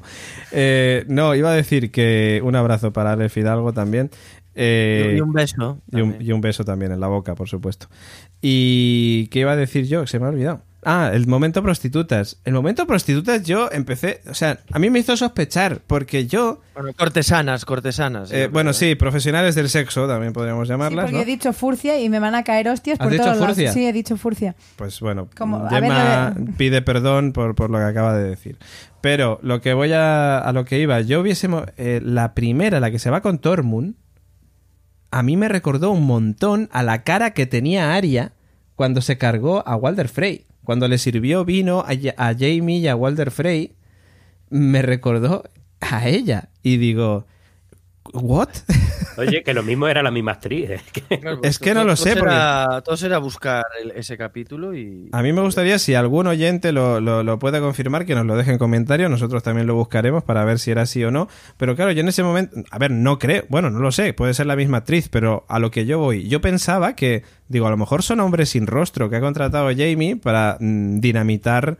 Eh, que ha contratado Jamie, que ha contratado a Cersei para dina- dinamitar un poco toda esta celebración y tal. Y de repente Pero- hacer una especie de boda roja, ¿no? Claro, y de repente hacer una especie de boda roja. Pero no, entiendo que no van por ahí los tiros. Pero en fin, no sé, me, me hizo sospechar, me pareció una escena muy extraña. Y como decía el señor Áculo, me pareció también como que era Sansa quien había propiciado esa situación, ¿no? Quien había eh, conseguido, digamos, procurado esas profesionales del sexo para... Yo ya te he dicho cómo funciona esto. Vale, ya está. Pues entonces arreglado. Es que como somos tíos y a nosotros no nos suele pasar que nos vengan las pulpas a por nosotros, como dices tú, los pulpos. Claro, pero grupo de tíos dice, tú quieres a uno y están el otro, los otros amigos que se te van rodeando haciendo el pavo real, pavo real, viva la... Que nosotros ligamos, Entonces, no. follamos poco, como decía el de los comentarios. el de- el Ya, de- es es verdad, verdad. ya no, Claro. nos comentan tanto, ¿no? Lo de. Follar más, creo que sí que hubo un follar más esta semana en, en iVox, me parece. Sí, sí, sí. No, hombre, a ver, es el si lema no- de sí, Radio Invernal. Es el lema de Follar más. follar más. Es Así. el- Claro, porque cual. no es un imperativo. No, no. Claro, claro. Es, No, un, es deseo realmente, follar más. o sea, es una declama. ¿Qué, qué le pides a los Reyes Magos? Follar. follar más. Es Pues, imposible. muchas gracias. No, de, de hecho, a mí me, me- me parece maravilloso. Es estupendo. Estamos deseando que Lema, ¿os imagináis una casa de Poniente que su lema fuese Follar más. follar más? sí, sí, Hombre. había, había, había cachondeo con eso. Radio Invernalia, Radio Invernalia, si fuera una casa de Poniente sería esa. Bueno, eh, vamos antes, ibas con el tema de los spoilers de eh, Bron, la ballesta, eh, este momento que yo tengo que decir que a mí me gustó más la versión doblada que la versión original. O sea, yo veo, veo el capítulo siempre primero en versión doblada y después en versión original y no sé por qué, me parece que el papel o el personaje o la personalidad de, de Bron está mejor reflejada doblado que con su auténtica voz. A ver, eso te puede dar a Es- ti una sensación. subjetivo completamente, ta- ¿eh? ta- No, claro, no, es una cosa que es imposible. Sí, sí, sí. sí, sí. No, imposible no, eso se da con muchos actores que escucha el doblaje y tiene un Que te puede gustar, que te puede gustar más. escúchame, que te puede gustar más, sí, pero que, que, sea, que, que- que Tengo sea más, que sea más él, no, porque es, porque es otra voz, es la voz es suya. Es- Man, por favor, el- coherencia, el coherencia, coherencia de puede los haber- argumentos. Puede haber Pero una voz aparte- que al personaje le venga mejor que la del propio actor. Claro, pues claro, pues entonces, pues nada, pues a mudo, cine mudo. No, mira, yo te voy a hacer, yo voy, ahora a partir de ahora voy a ser. Nico Frasquet. Por favor. Por favor. Por favor. Por favor, Por favor, por favor. coherencia. Bueno, que Nico aparte de esto- va a poner una, una Por- denuncia como Pilar Rubio ahora mismo. Voy a poner una denuncia. Que a- a- había una anécdota del doblaje de la semana, que no sé si lo contamos o no. el doblaje de la O- semana. Del doblaje de la El doblaje. El espérate, espérate, que le Eh, pongo música no, o algo. No que sé. no es te- pa' tanto. Te busco alguna. Sí, espérate. yo Luego nos sé. dicen que estamos Espera. aquí perdiendo el tiempo ver, haciendo sí, chorradas, que es verdad. Es que va de esto Radio Invernalia, para quien no lo sepa. Esta misma. El doblaje de la semana. Con Nico Frasquet. Bueno, venga, Nico, Bueno, ya estamos en el anécdota- doblaje de la una- semana. Una, una anécdota de. de- de- Del episodio de la Madre semana mía, pasada. Madre mía, con la, la cantidad de cosas que hay que comentar y luego Sí, sí, tres no, horas es y media de claro, podcast. y aquí que- haciendo el, el gilipollas. Claro. Que lo que decía que había una anécdota del doblaje de la semana pasada. Ajá. Que hay una frase. Que Sí, dice- cansíos. Sí, Sí, cansíos. cansíos. Eso lo hablamos, Davos. ¿no? Lo hablamos. ¿o? Sí, No, no. Davos sé. diciendo she can see us", es decir, no Eh, puede, no puede vernos. vernos. Y aquí anda, ah, da igual, así mismo. Sí, cansíos. Sí, cansío. Claro, pero es que... han creído, han creído que sí, han sido.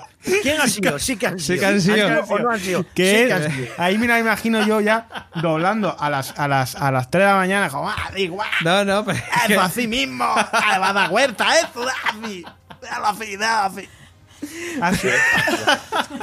Pero, eh, pero se da cuenta de, de eso. Pero a ver, esto David, porque le da más, eso le da más ver, el personaje. A ver, cuando eso le da mucho más al personaje. Eduardo Bosch, porque No. se ve que están eh, estaban doblando en una situación de Eso. ponerle solo la boca prácticamente. Eso íbamos, A eso eso vamos, íbamos a a, eso contar. vamos. Con el Eduard- Fisa, sí, Edu- sí. eh, Eduardo Bosch nos contó que el compi Ángel, Ángel Villar, que es la voz de Meñique, es el director de, de doblaje, creo. ¿Ángel? Eh, pues ahora tengo dudas con el nombre, pero... Porque estás pensando en el billar del fútbol. Sí, ¿eh? porque estoy Ya, ya, pensando en el billar del fútbol, sí. Pero que bueno, que era el director de doblaje, el director era el único que podía ver toda la serie con la imagen entera y luego Mm. a la hora de doblar los personajes les hacían pantalla negra, agujero, mm, véase, minúsculo con la cabeza de tu personaje sin contexto ni nada. Y el director te decía, pues yo vi que aquí pues estabas en una cena, pon Claro. de cena. Y a veces ni siquiera eso, sino simplemente la pantalla en negro. O sea, Eduardo Bosch ya estuvo comentando, y de hecho lo hizo también en el en el, eh, en el estreno del capítulo que, que organizó HBO aquí, que para ellos doblar la serie al castellano es muy difícil. Es complicadísimo. Para- ya de por sí el doblaje es un, es un trabajo com- complicado de, de interpretación. Y encima si te ponen trabas por el tema de los spoilers y tal, después de que, que spoiler había en el 1. para que no podían doblarlo bien, que, po- que tampoco Ya, había tanto. Ya, bueno, pero. Y en el Pero 2, Chican Cheers. pero bueno, Sí sí no, eso fue en el tres, Sí, que- sí que han eso sí, sido. sí que han Sí que han sido. sido. Pero bueno, no pasa nada. Es un, En este, es de un error maneras, te- eh, anecdótico. Tengo ya. que decir que con Nani Prados, con nuestra amiga y Patreon Nani Prados, hoy no- me has- nos ha escrito diciendo, oye, que creo que también había una historia con el doblaje, pero al final creo que ha quedado la cosa en nada. De todas maneras, Nani, cualquier cosa déjanoslo en, en comentarios, ¿eh? Ah, vale, sí, no, lo ha dejado, hecho.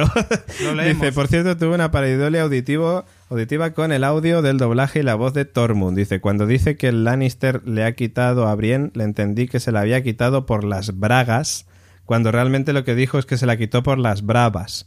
Dice, os juro que vi la escena varias veces para poder aclararme.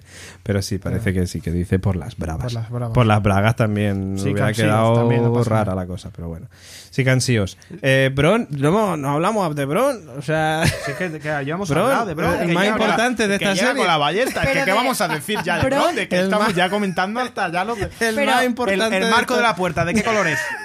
es que a lo mejor el marco de la puerta, espérate, que es verde. Pero antes, antes de que llegue Bron. Hay el consejo de el- guerra. El coitus, el coitus interruptus de, de Jon y Daenerys, yo creo, ¿no? Y el consejo de guerra. Ya, bueno, pero el consejo de guerra lo tengo para, para más adelante, que es Ah, más vale, vale, importante. vale, Es vale. importante, A el ver, El. Monopoly, Bron- el Monopoly ese que tienen ahí poniendo fichitas. Bron, Bron, básicamente lo que ha pasado lo vaticinamos en el momento en que Kiburn le dijo, vete al norte que quiero a los dos Lannister. Y aquí en Radio Invernalia dijimos, Bron no tendrá cojones de mm, matar a los Matar a los Lannister. Lannister. Pero en su línea le dice, oye, que tu hermana me ofrece esto, ¿qué me ofreces tú? Como muy bronés.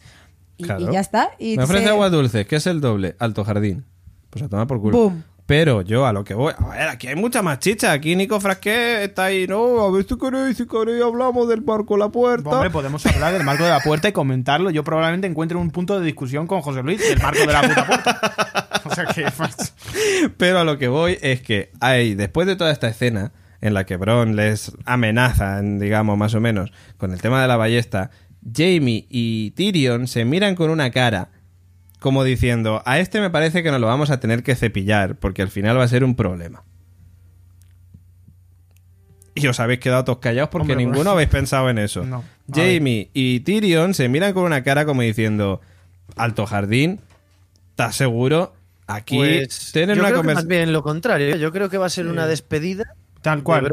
Yo también. que quedará en Alvis ahí un poco fuera de escena, esperando a que le den Sí. a Alto Jardín, pero... A mí se me, viene, ser- se me viene a la que- cabeza una secuencia ya al final. Una escena postcréditos, Una- dice no, Pepe, pero una ¿no? Secuencia- una acaba la serie y Bron está ahí esperando diciendo, pues me dijeron que me daban las llaves de Alto Jardín ahora y no hay manera, tío. Pero de estas secuencias de Está cierre. en el de- Mr. Minute haciendo la copia. claro. de estas secuencias de cierre de estamos viendo pues este está en Alto Jardín y este está eh, No, de, de lo de años más tarde Bron Ya. acabó siendo eh, uh, señor de Alto de Jardín. Pero Jardín fuera- tenía un jardín Tuvo tres hijos, murió a los 59 años. Fuera coñas. de eh, SIDA, Fuera coñas. por ejemplo. Eh, hay un momento en que se hace la, el- la frase, se dice, si Cersei muere, no puede pagar. Entonces nos tenemos que llevar el pato nosotros. Y Tyrion le dice, bueno, bueno, pero esto no tiene validez hasta que acabe la batalla de desembarco. Entonces, mm, de todas maneras, eh, tampoco queda claro a dónde va él, porque hasta el momento... Claro. Bron va a su Porque movida, ¿eh? Tyrion, Tyrion le ofrece de, bueno, como tú eres tan experto en las defensas de desembarco, podrías venirte con nosotros. Y dice, no, no, Bron ya acabó de luchar. Efectivamente. Hace mucho tiempo. Bron, Pero no de matar, dijo. De, de luchar no, o sea, de luchar ya no lucho. Claro, porque matar no. tiene ahí la encomienda de, si no, estos no suben la apuesta, pues en teoría se los carga. Básicamente. Vamos, sí. él, él está asumiendo que o va a ganar Cersei o va a ganar, a ganar Daenerys. Y el problema va a ser que no va a ganar ninguna de las dos. Claro, es verdad. Claro. Se ha hecho el silencio Va a porque... ganar, yo iba a Es decir, que va a ganar yo- Gendry. Se ha hecho el silencio porque todos estamos esperando que el señor Áculo continuara Claro. diciendo va a ganar. yo estoy Ya, esperando pues, que Bran eso- yo estoy esperando- eso- yo eso estoy un esperando poco a que más Bran lo adelante- mate el rey de la noche Un ¿eh? poco más adelante te voy a decir que me ponga la Estoy aquí música. esperando- Por primera vez. ¡Oh! ¡Oh! ¡Oh! ¡Oh! Ya la tengo preparada, señor Áculo, que lo sepa usted. Un poco Pues, más adelante ha Yo dicho. creo, que, yo creo que Bron va a salir de la serie. Es decir, que no lo veremos. No lo veremos más. No lo veremos más. O veremos eso lo que estáis diciendo vosotros. Una referencia al final de mira dónde está esto. Tampoco no- porque por Mira guion, dónde está eh. por guion, recordemos, y estoy con Pepe, no puede coincidir con Cersei. Y Cersei hasta que no desaparezca o no acaben con ella, eh, seguirá ahora siendo la protagonista de estos dos últimos. Entonces, si por guion y por dinero no pueden estar juntos, dime dónde pones a Bron. Se hablaba de ¿Os, que. os imagináis que fuese Bron el que matase a Cersei? Sería maravilloso. Pero la mata a distancia porque los actores no pueden coincidir o coincidir en la misma escena, con lo cual, pues Se- con, se con habla- un el, montaje, el montaje puede hacer maravillas. Hace, hace un montaje de, Eso que- sí. de una De hecho, sale de hecho en, The Good Wife había dos actrices que se odiaban, que era la que interpretaba a Alicia y la que interpretaba a Kalinda. Y hay una secuencia en la que se despiden, porque ellas de repente no compartían tal y se tienen que despedir. Y, se- y grabaron la secuencia, era en un bar, en una barra de un bar, y estaban grabando una secuencia con una y luego grabaron la otra con la otra parte del bar y en ningún momento se tocan porque tal. Pero vamos, que se puede, se puede hacer. Se puede hacer, claro. Pero de hecho, los, los, los, los guionistas dicen, cuentan, eh, que tenían una trama pensada de Bron en, en King's Landing, pero que no, que la han tenido que. Por, una, por unos Claro. temas. Por, Por, unos lo que temas sea. personales, pues que se llevan regular y tal, y que claro, es un, es un gasto y es un problemón llevan para luego, para las órdenes de rodaje, para. Bueno, eso es un follón. Entonces, mejor, pues. Pues el titular me parece maravilloso. Se llevan regular. Se, llevan, regular, se llevan regular. Se llevan regular. Se llevan regular, tirando a mal. También te, eh, tenía un amigo pulpo o algo, como era el rollo, ¿no? Sí. Amigo pulpos. De ahí vendría la cosa. Ahí, ahí vendría. Bueno, vamos a eh, vamos al Monopoly que decía antes Pepe, el tema preparación para la batalla ¿no? Consejo de Con- guerra. contra Cersei, consejo de guerra, eh, momento estrategia. Eh, bueno, por cierto, momento estrategia, pero si os fijáis de una manera eh, complicada, diría yo.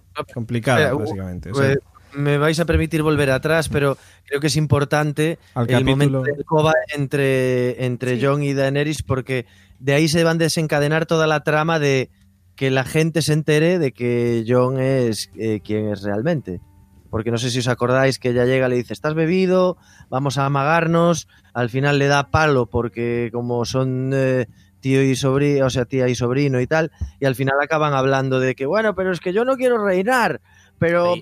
Tú eres Ahí. el rey. No, pero que yo no quiero, que tú eres mi reina, que no, que ya verás cuando se entere la gente. Bueno, pero yo a mis hermanas se lo tendré que decir. Sí, Pero sí. ¿Cómo se lo vas a decir? Tú eres un normal que se lo tengo que decir que son mis hermanas. Pero vamos a ver, ¿tú eres tonto del culo o qué cojones te pasa? Ahí, pues ahí me ha gustado, me ha gustado ahí- más la ahí- versión ahí- de Pepe que la de la serie. Ahí, ahí, me, ahí me da lástima a Daenerys porque ve que. Pero cómo lástima, pero si entra, Sí, sí. en- le, entra, le entra en la habitación como la típica novia psicópata, que ya lo primero que le dice, ¿estás bebido? ¿Estás sabe- be- como quien que diciendo, no, no, no, no. No, Es y la la, novia controladora de, ¿has bebido? A ver, enséñame el móvil, ¿con quién has Eh, estado estoy hablando? con pe- estoy- quién, con quién te has estado mandando cuervos, hijo de puta? ¿Eh? A ver de quién mira, es ese esto- cuervo. Estoy con Pepe. Perdón. Esto- bueno, sí, Espera, por favor, quiero que esto quede limpio porque me lo voy a grabar y me lo voy a...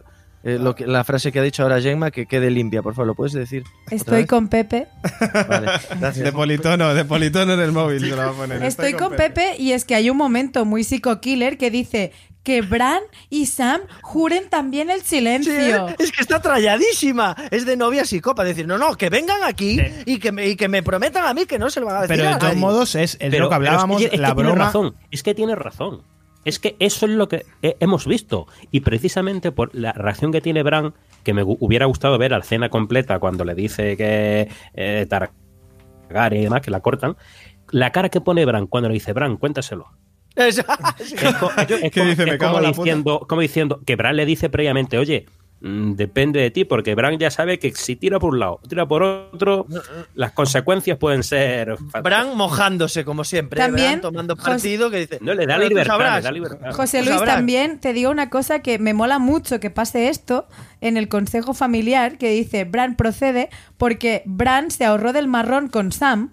O sea, cuando era como yo lo sé, tú lo sabes, y dijo, mira, no, Sam, mejor díselo tú. Eh, em, ah, ya veremos. Y ahora maneras, es el karma. todos, Bran, Sam, de Bran, Sam, estamos en, en- en- con- en la alcoba con Jon y Daenerys. Pero es que sí, yo estoy con la Daenerys. ¿Tú estás con Daenerys? te voy a hablar de ¿verdad? Daenerys. A mí lo que, ¿Apoyas lo que, a Daenerys? lo que hablaba, a lo que hablaba Pepe de que esto parece que está la pobre eh, chotadita de la cabeza.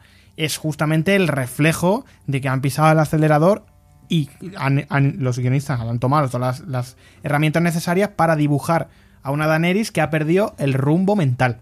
Entonces, Claro, llega- pero que tiene razón Pepe. exigiéndole. pe- personalmente me parece que es una decisión un tanto apresurada y un tanto... Pero que tiene razón Pepe en lo que dice de vamos a ver. Dice, no se lo, que no se lo cuente nunca a nadie, a nadie, que, que tiene que ser un secreto, que no sé qué. Y es como, Porque tú tú lo sabes que- lo complicado que es. Lo que están restando son puntos de empatía que durante ocho temporadas Daneri se había ganado a es pulso. que, además, que en- tú estabas con ella emocionalmente, como espectador estabas con ella y con, con el triunfo de Daenerys. Oye, Pero es que pues, Daenerys yo- en yo ningún estoy- momento. Yo sigo estando con ella ahí. Pero tú- Señor Oráculo va con Daenerys. Pues muy bien, señor, Señor Oráculo. Oráculo ahora es te, team- ahora team te doy un aplauso. El team pero, Daenerys, Pero es cierto que por lo general, salvo José Luis, por lo general puedes entender que lo que han intentado los guionistas es demonizar al personaje Es de que, es, que de es un cantazo. Lo de esta, lo de esta eh, escena, lo de esta secuencia, es un canteo tremendo, porque es, o sea, es la despojan totalmente de su, de su reinado, digamos, de su halo de rompedora de cadenas y señora de no sé qué, para ponerla como una novia celosa y psicópata, joder. Yo no lo veo así. Yo no, yo no lo nada. veo así. No, porque es cuando este es comentario de decir, no, no, y que vengan aquí eh, Sam y Bran y que me juren que no se lo van a decir ellos a nadie. Hombre, tampoco. modos, Yo lo veo tú- como alguien desesperado. tú no alguien lo- que tú no toda lo su ves así, pero- dedicada a ese, a ese, Pero, pero es que a él- ese- Pero- él- pero vamos, él- hay una- él hay está una- diciendo, él le está diciendo a ella, le está diciendo, vamos a ver, si tú siempre serás mi reina, si yo voy a jurar delante de mi pueblo que yo he hincado la rodilla ante ti y tú vas a ser mi reina, a ella qué más le das y además Porque si se lo van- que pero si se tiene casan, razón. pero es que el hecho lo que se sepa es pero- lo que va a ocurrir, que no pero la van a apoyar a ella. Pero lo, lo que, lo que estamos pensando todos que es, coño, que se casen de una puta vez y se ahorran estos problemas y van a ser rey. Y reina. A ver, el chiringuito de la constante. el- chiringuito de la constante. El chiringuito de la no está, no co- nos ve, A ver, el ve. A ver, el ¿me chiringuito de la constante. ser Bayat lleva levantando la mano un buen rato. ¿Me dejáis ser el. Pablo Iglesias del debate electoral, por favor? A ver, vamos a ver, un poco de educación. Eh, Nico, saca la lista. Saca la... Oye, ¿oyen eso? El gráfico. En primer- Oyen eso. Oye, Es el eso silencio. es el silencio. Es el silencio. Eh, el silencio es el que a mí eh, hemos hablado de también de la involución un poco de Daenerys, pero aquí yo también veo a John que sí, hinca la rodilla, pero hay una frase que me gusta mucho, dice, eres mi reina y ellas, o sea, y ella es mi familia, que es un poco lo que le vino a decir Aria cuando el reencuentro que encontramos tan falsorro, que era como de por qué, y que Aria le, repitió varias veces de, oye, que somos familia, que no te olvides, que... mm, y yo creo que John se lo ha un poco creído o ha entrado en ese rol de, vale, sí, eh, eres mi reina, pero ellas también están a la par. Y luego en el, en el consejo familiar bajo el árbol co- con Bran también lo demuestra un montón, que, que un poco que ha cedido al superpoder que ejercía Daenerys en un principio sobre él de, sí, sí, sí, sí, mm, lo que tú quieras y, y más. Y ahora es como de, sí, sí, bueno, ya veremos. Es que ahora el problema es que en ningún momento se llega a plantear Daenerys la opción de gobernar juntos. O sea, esa opción que Ser Davos eh, o que Tyrion apoyan, que es gobernar juntos, Daenerys no se la pasa por la cabeza en ningún momento. O sea, es decir, No, yo, yo creo que Daenerys- es más bien John, ¿no? El que no, no, no, no, no. Daenerys le de dice claramente a Jon cuáles son las eh, la manera en la que pueden convivir, que es siendo ella reina y no contándole a nadie que Jon es el legítimo heredero al trono de hierro. Joder, Daenerys, Jon es el legítimo heredero al trono de hierro. Tú has estado nueve, o sea, nueve, siete temporadas y ahora ocho temporadas diciendo yo soy la legítima heredera al trono de hierro porque soy la hija del rey loco y por eso me toca a mí porque vino el usurpador y no sé qué. Tía, ten un poco de decencia en ese aspecto y di, joder, Jon es el auténtico tron- eh, heredero al trono de hierro. Tron- Pues, tío, tronista. tronista, efectivamente, tronista del, del este de hierro. Joder, pues plantéale, ya que Jon te está diciendo que él no quiere gobernar, que él no quiere ese puesto, coño, plantéate gobernar juntos. Pero no, ella lo quiere solo para ella. Y es que no puede ser así. Y de hecho ahí yo veo más que una ruptura a nivel eh, político, veo también la ruptura sentimental, porque como decías tú David, parece que la condición es que, que para que sigan juntos, y, y hablo en ambos aspectos, tanto en el político como en el sentimental, es que tú no digas nunca a nadie quién eres. Claro, guardar secretos. Claro, ocultar guardarse, la verdad. ocultar la verdad, pero para las dos cosas, tanto para la alianza como política, para ella quedarse Sí, con el ron, con el trono, Con el ron, con el ron, bien. y, y también como pareja, o sea, ella- yo creo que no concibe la relación de pareja con él eh, con ambiciones por su parte. O sea, ver, que la- quiere un novio tonto. La relación de pareja con él está rota desde el punto de que John sabe que ella es su tía.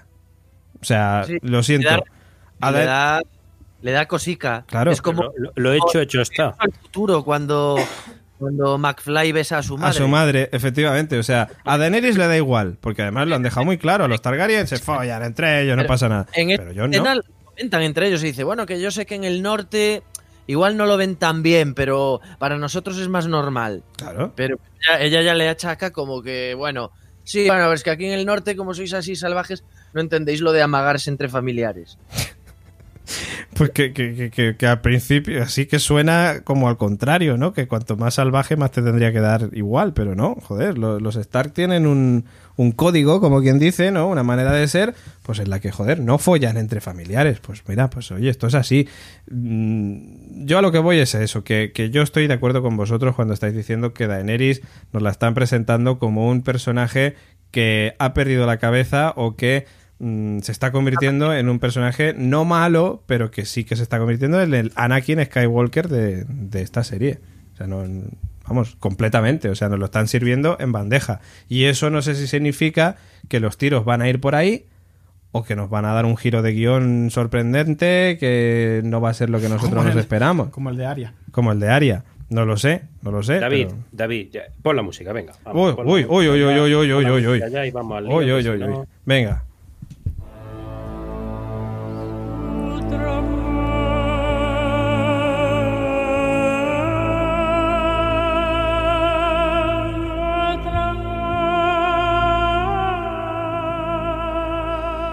Como si fuera el momento en el que Euron mata a Rhaegal, que ninguno de nosotros no lo esperábamos, el señor Oráculo va a hacer una profecía. venga. Una profecía que yo creo que todo el mundo ya casi la está intuyendo. De hecho, la mencioné la semana pasada. Lo de Nisa Nisa. Todo el mundo, ¿te acuerdas que teorizábamos Sí. sobre el cuento este de que te- para la forja de la espada tuvo que, eh, y para combatir ese mal? El Azor Ahai, que el príncipe mundo- que fue prometido, ¿no? Exactamente. Y todo el mundo lo asociaba a Jon y esperaba que, que matara a Daenerys y con esa espada o lo que fuera, con eso mataría al Rey de la Noche. Bueno, pues la referencia que yo creo que va a haber aquí va a ser que se va a producir esa muerte, es decir, Jon va a matar a, a su tía, a Daenerys, precisamente por este ataque de, locura que va a tener, que inducido sobre todo eh, quizás por los agentes de su alrededor diciendo, oye, esta tía es un peligro, porque ya, como estamos diciendo, se está orientando en ese sentido. Y entonces, esta, esta va a ser la referencia a esa historia de Azor Ahai. No va a ser exactamente igual, no va a ser para forjar una espada legendaria, sino va a ser esa situación de, de esa de tener que matar a esa persona que él ha amado en algún momento. Bueno, he dejado ese momento de silencio para que reflexionemos todos. ¿Y pero- quieres más? ¿Quieres más? Por supuesto, siempre queremos más. Eh, esto es secundario. Eh, a ver, a ver cómo lo cuento. Eh, vamos, ¿cuántos dragones quedan? Uno. Uno. Vale. El primer dragón lo mató el rey de la noche, disparándole su, Su arpón ese esa de- extraño, sí, la lanza. su arpón de hielo. Sí. Eh, hemos visto cómo Euron acaba sin problema con Rhaegal en este capítulo. Predicción va a ser la siguiente. Vamos a ver al último dragón con una armadura. ¡Hostia! Pues. Y, y- y la razón, la razón por la que lo digo, es porque le hace eh, falta. eh, eh, no me malinterpretéis, ahora lo explico. He visto el avance y en el avance no sale el dragón. Solo sale el sonido del dragón llegando, pero en ningún momento muestran al dragón.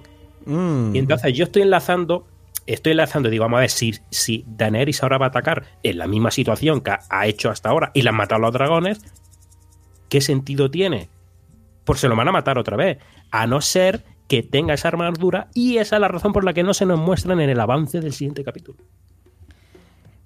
Una hora 40 minutos de podcast, Radio Invernalia. El señor Oráculo acaba de decir dos cosas. John matará a Daenerys y Drogon llevará armadura. Vale, yo eh, la segunda cosa, estoy ahora mismo viendo la intro de Juego de Tronos porque eh, el dragón que está bajo ca- la casa de, Daener- ay, de Cersei, en lugar de parecer de hueso, es así como más... mm, Voy a mirarlo. Que parece como metálico. Ahí, ¿no? ahí, ahí que- voy.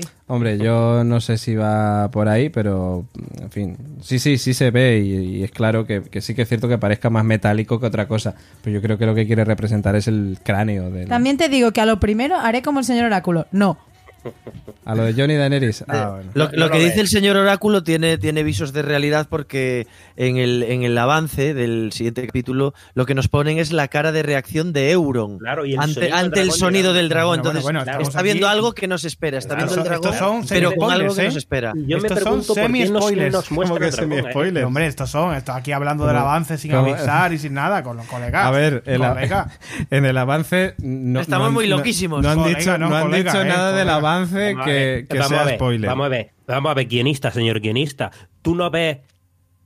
Yo no que esa veo situación nada. se va a dar. Tú no ves que Yo esa no veo situación se va a nada. Yo veo que te has visto el, el- que Euron se va a que tener te has visto, dragón, que no te has ves, visto por tres que- filtraciones y te has visto eh, eh, el, no el trailer del siguiente y has aislado cabos ahí. Que las filtraciones fueron del capítulo que estamos comentando. No hay filtraciones de más adelante. Y que en el avance, eh, es, yo creo que es de los avances que menos cuentan. ¿eh? Sí, porque cierto, por- no pasa es, nada en Es como en el avance. 3. Yo también lo he visto, pero no quería comentarlo. Es, es como que, en- es que no necesita es mostrar como mucho claro, más. Es como en el 3 porque cree, por exacto, no necesita mostrar mucho más porque porque, porque lo dirige Miguel Sputnik, Exacto, nuestro amigo nuestro ruso, Sputnik. nuestro amigo Después- ruso, Miguel sí. Sputnik. y creo porque hay momentos que pueden ser eh, rápidamente spoileantes si haces eh, cabalas o conectas puntos. Entonces, Cábalas. Exacto, cabalas. Espera, es que Gemma ya me está enseñando. Yo es- no, estoy aquí. viendo la intro Estoy y a velocidad a súper velocidad corta. cero y medio y no, no veo lo del metal o sí, pero es muy curioso porque hay un plano de la ballesta de Kiburn, que la que hizo él, que o sea, baja un plano, apunta la ballesta y el, lo siguiente que ves es el dragón, o sea que ya estaba apuntando directamente al dragón. Claro, por como ya se muestra en la serie, en la que anterior sí, temporada. pero que es como, Lerdos, ¿qué esto ha ocurrido? O sea, de, Lerdos yo también, no espectador. es como, Ler- Lerdo, espectador, que te lo estaban diciendo. Nos están dejando ahí las miguitas de pan. ¿eh? Para, O para- sea, va- pero vamos a ver, que, que el escorpión de Kiburn iba a ser importante, ¿no te lo esperabas? Tanto como porque en 0,2, o sea, no ha llegado al minuto, se carguen a Rhaegar, no. ¿Tú sí? Hombre. Hombre, si me dices que Hombre, sí, yo, tampoco. yo no me lo esperaba por Ah. sorpresa, pero yo me esperaba que ese escorpión iba a dar juego. dar- hombre, A si ver. hasta aparece en el, en el Juego Claro, sí. si aparece en el voy. opening y todo, Juego sí, claro. pero, o sea, ahora, mira, o sea, de lo siento mucho, pero que levante la mano el que me diga de yo me esperaba que en medio no, no. minuto No, la, ballesta de, de Kiburn se cargara a Sobre- Regal así, pim. Sobre todo porque venimos de un capítulo de La Noche Oscura. Sí, la larga la noche. batalla de guerra de muertes y Ah, de tal. claro, una, que estábamos, ay, hostia, ¿cuántas muertes va a haber aquí? Y luego allí no muere nadie. Y aquí de repente estamos muere ahí gente, montados en el dragoncito y dices, hostia. Que de hecho, voy a, voy a hacer una, una pequeña. Yo ya no sé ni por dónde vamos. por Acerca, da o sea, igual, me- pero he vamos perdido a- completamente. hemos- ya. No hemos, sé. ya hemos comentado el marco del col- color de la puerta. Ah, vale, Ahora vale. vamos, hay una- un momento de, de- de estructuras narrativas similares Ah, que es el rey de la noche mata con un arpón a, a este dragón y este señor Euron lo mata con esta ballesta invento de la amiga. Muy bien. Va- Volvamos a la preparación para la batalla, al tema Monopoly, si os parece. Eh, básicamente a lo que iba antes, ¿no? O sea, es decir, estamos en una guerra en la que no todo vale. O sea, es decir, Daenerys se ha proclamado como eh, la persona que tiene que acabar con los, eh, con los dictadores, o no sé qué, qué palabra ha usado, ¿no? Con, con la gente que abusa de los demás, ¿no? No sé si ha usado esa palabra, pero bueno, en fin, quiere acabar con el abuso, ¿no? Quiere, quiere ayudar al pueblo. Cersei ha hecho una estrategia cojonuda, que es meter a todo el pueblo para que eh, le hagan de escudo humano, como quien dice. Si Daenerys quiere atacar a Cersei, tendrá que matar a toda esa gente. Esto es muy guay porque nos está planteando el tema de Daenerys, ¿cómo cojones vas a poder acabar con eh, Cersei? Aquí surge el tema de Arya Stark. Arya Stark, que es, eh, ya sabéis que es ninja, ninja, Ninja de. Bravos, ninja Warrior, de ninja Hombre, de con las, habilidades, con las habilidades plantadas en el capítulo 3, pues puedes resolver la, serie ella sola, ¿eh? Ella, siendo un hombre sin rostro, o una mujer sin rostro en este caso, puede perfectamente eh, infiltrarse dentro de la Fortaleza Roja y matar a Daenerys. Eso está claro. Y como decíamos antes, es como lo más obvio. Pero lo más obvio sabemos que en esta serie no, no siempre tiene que, que ser. Con lo cual, yo descartaría esa opción. Aunque no descarto la infiltración, pero sí descartaría la, la opción de que Arya le mate. Pero Daenerys tiene este problema. La mitad de los hombres de los, de los Stark, la mitad de los Dorrakis, la mitad de los Inmaculados, la mitad de los Caballeros del Valle, y ya está. Los eh, salvajes no están. Los salvajes se se va. van. se Pero, va. pero ahí hay un, mola mucho, como decía al principio, Varys en este episodio cuando habla sube el pan y dice, ojo, no os olvidéis de que Yara ya ha conquistado las Islas Las del Islas del Hierro, sí. y ya, o sea, que, que tienen como más ejército, un poco viniendo a decir que tienen un, un crecimiento por ahí, y también el nuevo príncipe de Dorne Apoya la causa de Daenerys. que apoya la causa de Daenerys. Que ahí No yo- sabemos quién es. No, no sabemos quién es. Eh, yo mm, me encantaría que fuera Darío um, Najaris. Najaris, que pues desapareció Que ahí, por lo que sea haya dicho, mira, dejo Merín y me voy y conquisto Dorne ahora que no tienen a gente. por ejemplo. En la serie, ¿por qué no? claro, en los libros no, porque en los libros está, eh, creo que era Quentin... Quentin Tarantino. No. eh, sí, Ti- Quen- Quentin... Tirrell, ¿no? Tirrell. No, Tirrell, no. Martel. Martel. Eh, que decían que en los libros cogía más importancia y demás, pero como los libros ni los he leído ni tengo ni idea de lo que pasa y estamos en la serie, Sí. eh, Pues Dorne no importará una mierda como en toda la serie, básicamente. Ritmo de Dorne. Ritmo de Dorne. Eh, pero sí molaría que, que fuera eh, este Dario Najaris, estaría guay. Pero, en fin, señor En Oráculo, fin. antes lo hemos convencionado y el señor Oráculo di- dijo no. Entonces, pues ya está. Eh, hay una cosa bastante interesante y yo creo que bastante importante y, y normal, que es cuando Sansa le dice a Daenerys, oye, nuestros hombres necesitan descansar. Y ella le dice, no, no, no, aquí se va a luchar ya, que mientras nosotros tardemos más, más fuerte, más fuerte se hace mi enemigo. Otro síntoma de que está pirándose, de que Claro. se le está yendo de pinza. Completamente. Otra perlita más que nos van poniendo ahí para, para cambiar las tornas con respecto al personaje. Completamente. O sea, Sansa, eh, yo creo que le- lo que le pide es algo normal, que es. tus- nuestros hombres acaban de pasar por una batalla cojonuda contra los eh, caminantes. Y, joder, que no, que no, que Sansa, vamos, es que Sansa no hace eso porque es una buena reina que quiere que sus hombres descansen. Que no, que Sansa es, un- un- es una mala bicha. es un cáncer. Sansa es un cáncer. Sí, mira, Sansa, ya lo he didicho antes, lleva traicionando a su familia, yo qué sé, de, de- de- de cuando, cuando el hijo del carnicero va y le dice, eh, es que no me acuerdo cómo Sí, fue la cuando lo de Joffrey, el hijo del Eso carnicero. fue en la primera temporada. Luego, cuando le va y le dice a Cersei, cuando le, cuando le corta la cabeza a su padre, también hizo ahí una de las suyas. Es decir, que no, que no, que esa es una mala mujer. Y ella no lo dice por el bien de su pueblo, ella lo dice porque en el fondo es que no quiere ayudar a Daenerys. Yo creo que por- en parte, en parte va por- puede ser que vaya por ahí, porque es cierto que Sansa y Daenerys no se llevan bien, pero por otro lado, Sansa tiene toda la razón. Pero eso que está haciendo José Luis es negar la evolución del personaje de Sansa de una manera descarada. Yo creo que Sansa, cuando hace todo es que- eso, es, es una niña y yo creo que aprende mucho. y lo que sí, es- pero aprende de- mucho de quién. Sí, aprende de- del mal. Aprende Bueno, del mal, pero, pero ella aprende y sabe, que la- y sabe que sus lealtades están con su familia. Yo creo que Sansa no es ni mucho menos la misma niña que abandonó eh, Winterfell en el principio de la, de la primera Sansa no es enemiga de Jon, pero sí va a ser enemiga de Daenerys. De todas formas, yo lo que veo aquí, que la contraposición de personajes que nos ponen, lo que un poco lo que decía Pepe, de, de hacerla más mala, es que, acordaros que Daenerys, hasta la sexta temporada, viene aboliendo la esclavitud, que el pueblo esté todo contento y feliz, que se sientan libres, y lo que está haciendo ahora es todo lo contrario, es de esclavizar a los soldados, de es como de, no, no, no, acabas una batalla, corre al siguiente a luchar sin descanso ni sin leches, porque si no yo pierdo. O sea, de un poco que pierde esa mirada más mm, comunista y se va al narcisismo y, y dicta- dictadura Dictatorial. total, total. Yo creo que aquí, o sea, de pese a que pueda pensar que José Luis tiene parte de razón, yo lo que creo que el, el comentario de Sansa va más bien en dejar mm, más presente que Daenerys se le ha ido la pinza más que que la quiera putear. Sí que es cierto que entre ellas sí que hay un momento de, bueno, eh, nosotros les hemos ayudado, ¿no? Pero es que el norte parece que no cuenta para ti, ¿no? Pero tú también eres, eh, es tu reina. Entonces, como que tienen ahí un poco la dicotomía que al final John pone paz y les dice, vamos a ver, niñas, callarse ya y, que sí, que es nuestra reina y vamos a ir a luchar. Sí. De todas maneras, yo tengo que decir que estoy echando mucho de menos en este momento a Robert De Nino, al profesor Robert De Nino de, de La Constante, porque, eh, que por cierto, me dijo que el capítulo anterior, en su línea, dijo que era una puta mierda, como dice él, o sea, en su línea completamente.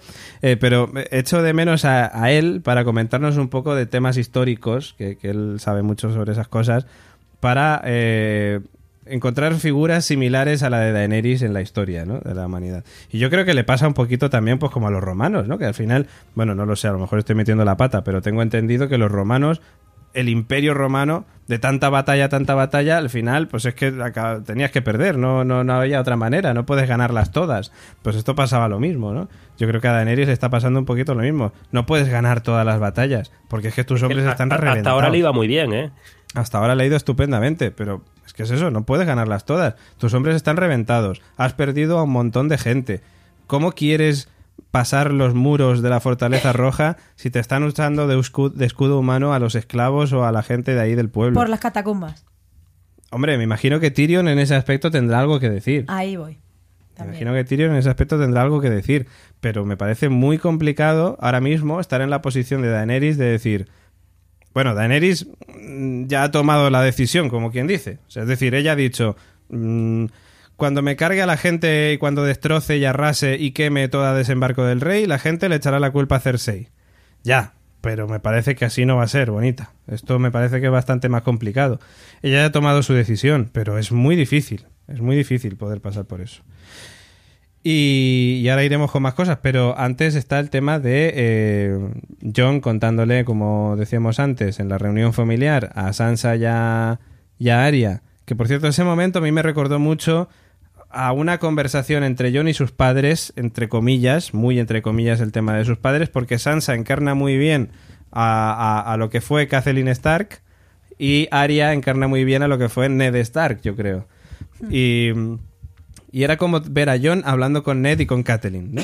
Por un lado, Arya diciendo, si es que yo te entiendo, John, si yo entiendo que es lo que tú quieres, tal, no sé qué. Y Sansa por otro lado, en plan, oye, que Daenerys es una mala pécora, que no te fíes de ella, que no sé qué, no sé cuánto. Uy, uy, es que hay el momento rajada de las hermanas de su cuñada. es, ¿eh? es que, bueno, pero porque le ponen, les- le ponen las pilas a John, en plan, tío, espabila, o, o es que eres tonto, joder. Mm. Que- claro, Bueno, y- eso, eso ya lo dicen también cuando Varys está hablando con Tyrion. Le dice, es que eh, en la relación de Daenerys con Jon es ella la que lleva la voz cantante y quien lo domina a él.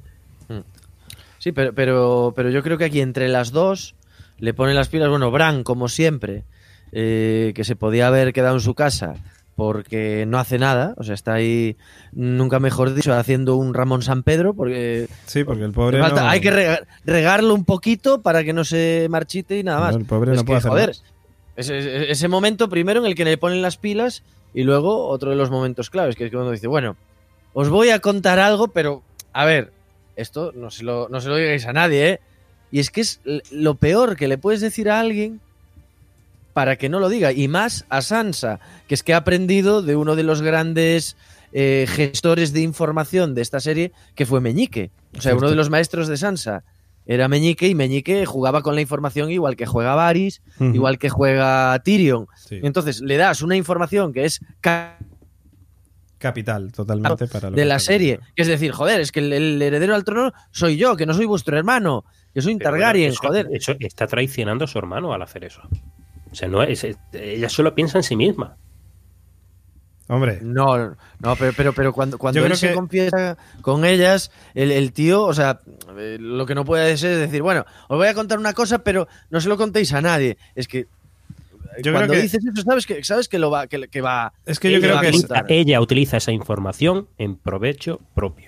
Yo en- creo que- en su objetivo. yo, pero ¿cuál es su objetivo? ¿Quedarse con el trono de hierro? No, su objetivo es que eh, hacerle la putada a Daenerys. Básicamente No, no. lo hace por eso. Pero No creo yo que Sansa quiera que Cersei sea la reina de Poniente. Sansa, No, el, no. el lema No, de la, de la no. nueva casa Stark, eh, comandada por Sansa, es Follar no me más. toques el norte que me Follar con- más. Ella, ella lo que no quiere Lo que no quiere y es se ha ido Daenerys, ahora. que ya que eso, eso de independencia de, de Invernalia, como que no. Qué bien se te ella lo que no quiere José es Luis, ¿eh? eso, que sea.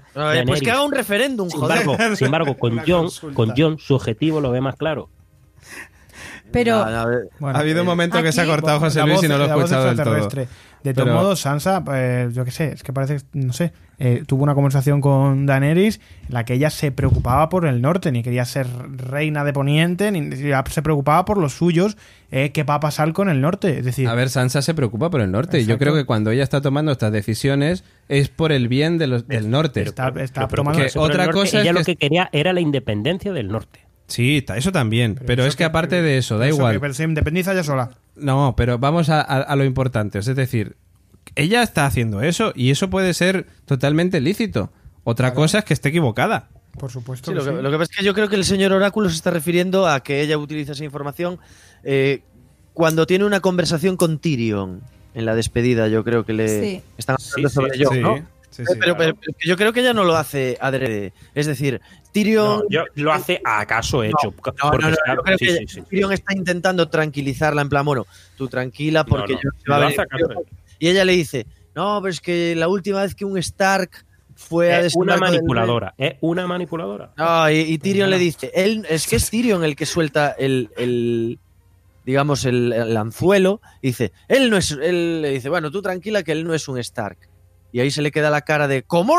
¿Tú también lo sabes?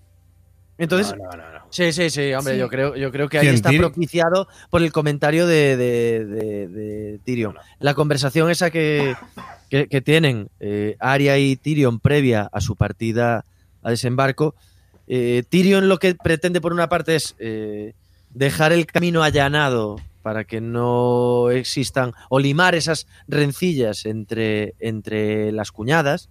Por eso él va a hablar con Sansa, porque, porque en el capítulo anterior tuvieron un momento de acercamiento entre, entre Tyrion y Sansa de, bueno, a ver, estamos aquí en la cripta, si no morimos podríamos reverdecer viejos laureles de matrimonio, pero por, por conveniencia, no por amor, que es que serían, son dos estrategas también buenos. Pero yo creo que Tyrion se acerca a hablar con ella para, para decir, bueno, a ver, me voy a ir, pero Sí, sí. tú no te Pero quedes... ella, no te ella quedes- aprovecha la oportunidad. Ella aprovecha claramente la oportunidad. Que ella lo Yo- que yo no lo veo así, quiere- lo dejo- yo sí lo veo Lo así. dejo a vuestra interpretación, ¿eh? pero yo creo que es... Yo, yo la interpretación que veo es que es curioso, eh, y me voy a otra cosa, me da igual, que John... eh, Muy bien. No, No, en ese momento... Claro, vamos al tema. Yo, bueno, si va a cambiar de tema, vamos a dejar a los patrons un momentito. Vamos, antes de cambiar de tema. Nani y Baltac dicen, Nani por un lado, sabiduría de una buena reina en el norte, y Baltac dice, hombre, Sansa no piensa solo en sí misma, ni piensa en hacerle la Claro, puñeta a Dani, piensa en lo mejor para el norte. Obviamente. Gemma Yats, cambiamos de tema, venga. No, es, es- es la misma escena, pero vamos a ver, o sea, es curioso y me parece gracioso hasta cierto punto que es primero Daenerys quien en la escena de Alcoba que decía Pepe que era necesaria contar previo a todo esto, le dice, pero júrame que no se lo dirás a nadie. Bueno, pero son mi familia. Y él al final hace lo mismo, quiero decir, que les dice, pero me, me debéis jurar que, que será un secreto, que no se lo diréis a nadie. Bueno, Daenerys se lo hace jurar a él y le dice que por la excusa, o la excusa o el motivo de son mi familia, se lo tengo que contar, ¿por qué cojones? John eh, dice en algún momento, te juro, Daenerys, que no lo voy a contar. no, lo dice. No lo dice, Él- pero él dice que se lo va a contar. Claro. claro, pero Queda que claro que John se lo va a contar. Ya bueno, esa- estamos hablando de Juego de Tronos, desde cuando juro que no le voy a decir a nadie. Ah, que- pues que- eh, pero es pues que mira, Sansa claro, Sansa y Arya, pero realmente yo no veo que el comentario sea con maldad, pero joder, a ti te dan un coti de estas magnitudes y tú te vas a callar, me cago en la Hombre, hostia. es que es muy difícil, es muy difícil callártelo. O sea, está claro que es muy difícil callártelo. Pero vamos, o sea, no sé. Tema Sansa, muerte a Sansa, señor, según el señor Oráculo, muerte a Sansa, A quemarla. Sí, sí. a quemarla. Y... El, problema, el problema es que no me lo van a dar. Yo de todas maneras, señor Oráculo, Correcto. sabe usted que yo he sido mm, bastante... Sí, sí, cierto, eh, cierto. Y, yo, y yo al hater contrario, de- de acuérdate Sansa. que yo era al contrario. Sí, sí, así pero he, es. he cambiado. Así ha cambiado, yo también, hemos cambiado, hemos cambiado. Pero yo he estado la temporada pasada defendiendo que Sansa escondía algo Y bueno, pues mm, no sé, ya veremos. Quedan dos capítulos todavía. Eh, en el marco de la puerta, vamos a hablar del marco de la puerta. Nico Frasquet, que había un momento ahí que el, mar- el marco era marrón, era blanco. Yo tengo mis dudas, lo estoy, lo estoy consultando aquí en Reddit. En. Wikipedia, míralo en Wikipedia. Eh, la despedida. Vamos a un momento de despedida entre John, Tormund, Sam y Fantasma. Que yo creo que lo que. Aquí hay varias Perdón, cosas que destacar. se me ha metido algo en el ojo, perdón. Ah, está- espera, que, que es la despedida emoción. de fantasma. Es que, claro, es que, claro, es que vamos. Aquí sí que me cabreo yo y le doy a la mesa y todo. John Nieve, ¿qué clase de mierda de despedida es esa de fantasma? A ver, yo O sea, creo que tiene una explicación eh, monetaria. Es decir, Ya, Pero bueno, sin vacunar. pero Eh, re- que recuerdo un que capítulo. Que no, tiene ni Recuerdo chip un ni nada, fantasma, joder. que no tiene chip ni nada. Recuerdo un capítulo de la primera segun- segunda temporada, si no me equivoco, con Rob Stark y Viento Gris, en la que Rob Stark y Viento Gris estaban en la celda con Jamie, y Viento Gris tenía... Le hizo así, le gruñó a, a Jamie en la cara, y Rob pudo tocarlo y acariciarlo. Pero eso.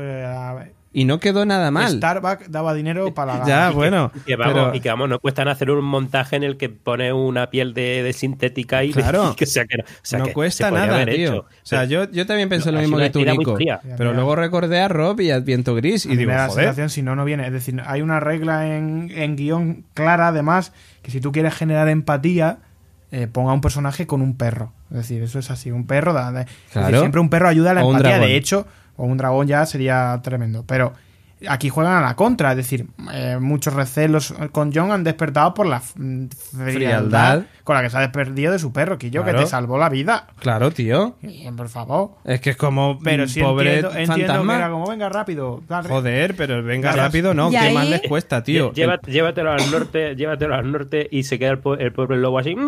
Sí, y sin una oreja y arañado y ni... es- por Ha vuelto a Dios. meter el ojo. John, Y ahí John no tienes corazón. Pues ahí me ratifico yo, igual que el señor Oráculo tiene este haterismo un poco infundado, o sea, con Sansa, yo creo que es un motivo de que John volverá al norte. Claro, ahí vamos. Ahí vamos a la segunda parte de lo que iba a comentar. La despedida entre Tormund y John, en la que Tormund le dice, joder, si es que tendrías que venirte al auténtico norte con nosotros A- y tal. a y John me- a mí le dice, que- me que encantaría hacerlo. John dice, me encantaría hacerlo. Y yo, ¿te acuerdas, señor Oráculo, que en algún momento te comenté, John al final se va a pirar a sus mierdas y va a pasar de trono, va a pasar de historias? Y lo veo, yo no sé por qué lo veo, lo que dice Gemma, John pirándose al norte cuando acabe la serie y yéndose con Fantasma, con Tormund viviendo... De hecho, eh, John es el que le dice, es una despedida y Tormund le responde, nunca se sabe. Mm. Y, y a mí, tanto, esa despedida fría que, que tanto decís, yo creo que también es tan fría un poco para que luego cuando, si lo hay, Se reencuentro sea mucho más emotivo de cara al espectador. Ojalá. Cuando, cuando vaya John de nuevo al norte y venga, y venga su lobo, venga corriendo y se abracen como en Hombre, la pradera. Y salte y le tira la pelotita y O, tal. o colmillo blanco. Colmillo blanco, oh, Colmillo colmillo blanco, qué bonito. De todas maneras, esto que estoy comentando de John yéndose al norte y viviendo allí con los salvajes y tal, y con fantasma y cantando Kumbaya, O- no o lo vistiendo veo. el negro de nuevo. O vistiendo. Claro, es que ahí vamos, vistiendo el negro de nuevo. ¿Sabes por qué lo digo? Porque estamos hablando del tema, los caminantes blancos han terminado, el Rey de la Noche ha terminado, pero nosotros estamos diciendo, tenemos la esperanza de que realmente no haya terminado la De, cosa. de que la magia siga presente más allá del muro y Ay. que tengan que reconstruirlo. No, ya no solo eso, sino el hecho de la amenaza de los caminantes blancos ha sido parada ahora mismo, pero no significa que no vayan a volver. Y por eso Claro, mira, John se queda allí. No, no David, olvidemos David. que, que John sigue siendo Sigue siendo, David. perdón, el Lord Comandante. Estos son cebos. sigue Ah, perdón, es que se fue un poco el sonido. Pero No, bueno, no, ya. Eh, eh, despojado todavía. O sea, es, David. es el único cuervo que queda ahora mismo. Casi. David, eh, Sí. con respecto a esa potencial vuelta, eh, está circulando mucho la famosa escena de, del niño, porque no sé, nosotros no sé hasta qué punto asumíamos que los niños que, que se llevaban, los, los espectros, ya Sí, los caminantes blancos, sí, los ZZ top. eh, los ZZ que decimos nosotros, eran ellos mismos crecidos ya. No sé por qué tenía esa, Sí. teníamos esa idea. o- Mm. pero es que la escena, no, no recuerdo de qué temporada, de cuando a un niño vivo eh, le, le acerca la uñilla al rey de la noche y se le pone Sí. los ojillos azules, Sí. no sé si es, mm, va a ir por ahí los tiros, de que haya como unos pequeños clones o algo de Una escuela de niños de, ¿no? de Una escuela. Jedi de, de- Sí, sí, de sí. caminantes blancos. Sí, no, yo, yo estoy convencido de que, de que la amenaza de los caminantes blancos no ha terminado y de que más allá del muro hay caminantes blancos y hay espectros todavía. Y por eso mismo me parece que la cosa es que John se tiene que enterar en algún momento y por eso se va a pirar allí, se va a quedar como de escudo que defenderá al reino de los humanos que decían. Perdón, Pepe, que se te ha ido ahí. Lo dirá Bran, me imagino. Hombre. Bran, Bran está ahí muy serio, él, él, esc- escudriñando Mm. el pasado, como dice y demás. Bran sí. Y a, a saber dónde estará yendo de viaje pa- y se nos mostrará a lo mejor alguna claro, yo, yo creo que ahí Bran va a ser la clave de decirle en este supuesto o hipotético final, donde John vuelve al norte dejando a quien sea en el trono de hierro y le dicen, eh, cuidado, no te quedes en Invernalia que la cosa más allá del muro está, está negra. Y, y ese final que proponíais en el capítulo anterior, en el, en el episodio que hicisteis del podcast, de se termina la serie para siempre con un ojo abriéndose de color azul, a mí me parecería la- el recopetín, la hostia, o sea, sería fantástico y un final muy parecido al de Lost. Totalmente, y Nico Frasquet y nosotros estaríamos aquí todos gritando y celebrándolo porque nos encantaría, la verdad. Eh, vamos con más cosas. Eh, ¿Qué más tengo por aquí? Los Tengo- dragones, la escena, microescena de Daenerys regocijándose con sus dragones con Invernalia de fondo. Sí, bueno, vemos que Rhaegal está vivo también, que se está recuperando, que tiene la alica ahí rota y tal.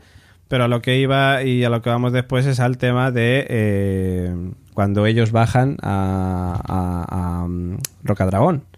Cuando Daenerys, los Inmaculados y, y tal bajan a, a Rocadragón y tienen ese momento que nosotros no nos lo esperábamos porque no nos habíamos comido ningún spoiler. De hecho, recuerda, señor Áculo, que te dije, me he comido un spoiler y te dije lo de Jamie. Pero lo Pero de Jamie, yo entendí que era con lo de la grandullona. nada, no. Y si hubiera sido eso, me hubiera dado igual. En en Evox había dicho uno, Jamie muere en este capítulo. Y digo, No, claro, con el Jamie tema de las a- filtraciones. Jamie llega al último capítulo. Claro. Bueno, sí, podría ser. De todas maneras, no sé si vivo o muerto. Pero No, no, no. eh, en fin, no voy a decir la razón, pero llega al último capítulo. llega el último capítulo. Bueno, de todas maneras, a lo que yo voy. eh, a mí me pilló por sorpresa, nos pilló por sorpresa el tema del ataque de Euron, el, esa especie de batalla naval eh, que, que ha habido. Bueno, batalla, aunque solo ha atacado, solo han atacado los Greyjoy, ¿no? Los Greyjoy malos en este caso. Y la muerte de Rhaegal, que también me dio mucha pena y que no me la esperaba. Que ha sido. En fin, entiendo en ese momento el cabreo de, Cerse- de Daenerys y el querer ir a por Euron completamente de cabeza con, con eh, Drogon, pero muy bien inteligentemente luego escabe- escabulléndose y Además, escapándose de ahí. además que iba ella tan feliz con la música de, De los nuestro colega Ramín acompañando. Y, en- y en el momento que llega el, el, el escorpión este, se apaga la música. Sí, sí, sí, que es como. "Ah, ¿Estabas contento? Pues Pero mira". os habéis olvidado, antes de esto, hay el momento arcada del episodio que es cuando La Gusano mano, la Gris mano, y la mano. se dan la mano ahí en modo Ya. Titanic. Yo me esperaba que subieran ahí y sonara la flauta. Acuérdate, acuérdate que siempre lo decimos que cuando esto ya, ya cuando yo vi eso, bueno, eh, bueno, cuando yo vi eso no, yo es que ya había visto el spoiler, pero ya digo, si no lo hubiera visto, yo hubiera pensado, uh, aquí va a haber muerte porque están muy felices. Están muy felices, efectivamente. Eh, no pueden ser, coño. De verdad. A ver, es que. No se puede ser feliz en Poniente. O sea, esa es una ley no escrita que, que todo el mundo sabemos. Eh, nada, eh, secuestran a Miss Sunday, que, te, que estábamos comentando de hecho con Nico antes Vale, de espera, a ver, empezar. vamos a ver, que era como, ¿cómo han secuestrado a Miss Sunday? ¿Para dónde nada esa mujer? Nadó para nada, nada para los barcos. Esos son los agujeros de guion que me iba a contar. Hombre, es un- esto es un poquito agujero de guion de la cogemos, la, la- pues, está, está Pero, ¿tú claro, está claro que es una herramienta de guion para que la trama avance. Tú aquí me- creo que me contestarías algo si se te escuchara, pero bueno, me contesto yo. Es una, es una, es una herramienta clara de guion. Eh, la lógica de que atrapen a Miss Sunday, hombre, está cogida un poquito con alfileres. ¿Pero ¿Por, por qué? Porque yo no lo veo. ¿Por qué? Pero, pues, Porque no la pueden atrapar. No, a ver, aparte que, que es un- ¿Cuántas situaciones se pueden dar en las que la pueden atrapar? Echa- queda tu imaginación. No pierdas el tiempo con el Claro, queda mi, tiempo. claro, queda mi imaginación. Claro, me queda mi imaginación porque no hay una solución en la que mi imaginación pueda ser peor que la de, que la de una herramienta que se, que se vea. Es decir, que se cosifique en No algo. se puede perder el tiempo en, en algo tan secundario como eso. A ver, Yo lo a mí no me parece normal. demo. Yo no sí, pierdo el tiempo, pero sí me parece que no es me una- parece normal que, la, Eh, eh, la Inda, Maruenda. más leal de, Ahora. de- de, mm, perdón, no sé si me está, si me- se me está No, no, perdón, perdón, que es, es que estaba callando a Inda y a Maruenda, que los tengo aquí el uno. Decir que sí que lo veo un poco un agujero de, de guion, aunque bueno, totalmente tolerable, pero digo que no me parece normal que a la consejera más cercana que tiene Daenerys, que es Missandei, que es si ha estado pegada a ella desde que la liberó, Mm. que de repente la deje a su suerte flotando en el agua para que venga Euron Es que, por la favor. Coja. O sea, me parece que Vamos, eh, en una situación de caos, esa, una esa situación de caos, puede darse. A mí no, te lo tragas. Eso te, lo Ojo, comes, ojo, te lo comes un estoy- poquito con patatas porque A te viene muy ver, bien para la trama. Dejemos pero, hablar, dejemos hablar.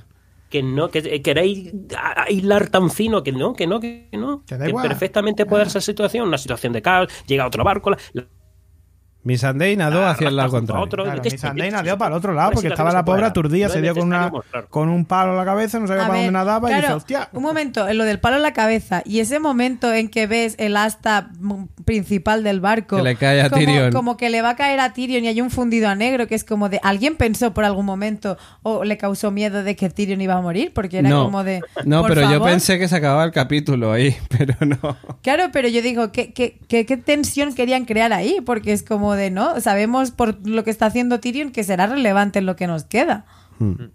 Sí, pero bueno, justo después de este momento así que yo creo que nos pilló, nos dejó a todos con el culo torcido, que fue la emboscada de, de Euron y la muerte de, de Raegal, viene para mí el, mm, el momento más mm, juego de tronos de este capítulo, que es la Sí. conversación entre Varys y Tyrion. Mm, O sea, aquí es, aquí es juego de tronos de verdad. sí. Cuando Varys empieza a rajar ya de Daenerys, se quita la careta y le dice, mira, esta tía es una tirana que yo le he escuchado hablar de que cree en el destino y he escuchado a otra gente que se iban de iluminados hablando de destino y de no sé qué, y yo me debo al reino. O sea, él habla del, él cosifica o personifica, más bien dota de personalidad al reino en sí, a, a esa entidad que le dice Tyrion, pero qué cojones, ¿de qué es el reino? Yo soy de Daenerys porque la tía a mí me ha demostrado tal y, y ahí es esa trifulca ya de los dos donde acaban la conversación no llegando a acuerdo y, y fraguándose también una enemistad que yo creo que va... Oye, o sea, se va a resolver en el último capítulo. Oye, y, y aquí es donde viene el tema de Tyrion,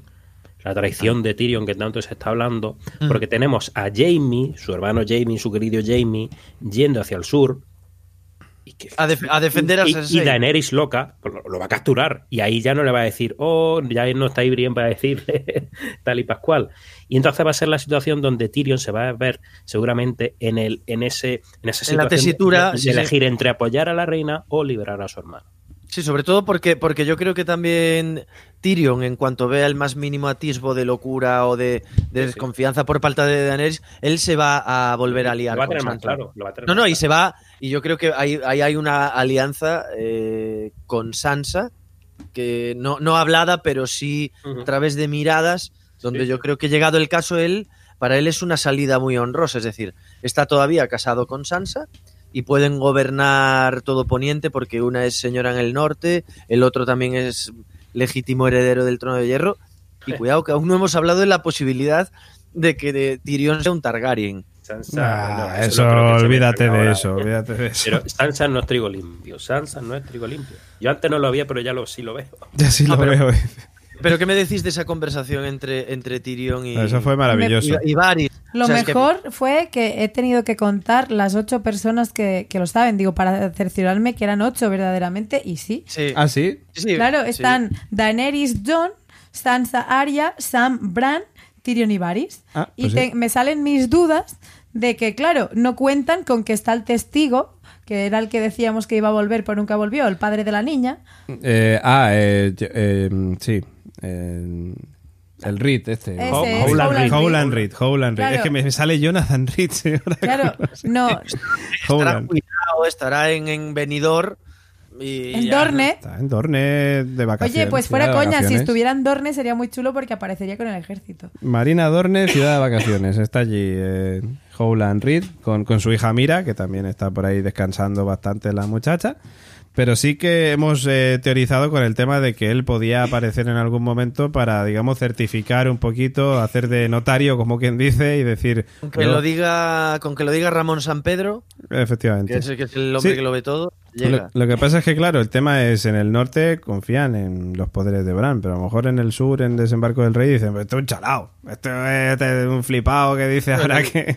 El, el problema es que, claro, Varys dice, vale, pues lo sabemos ocho y pronto se propagará. Quiero decir que ya llegará un momento que el rumor será incontrolado y, y realmente te das cuenta que son ellos los que están decidiendo el futuro de Poniente. No Daenerys, no Jon, no Cersei. Es decir, se están repartiendo lo que va a quedar después de la batalla y están eh, viendo con quién forjan sus, sus alianzas y sus filias.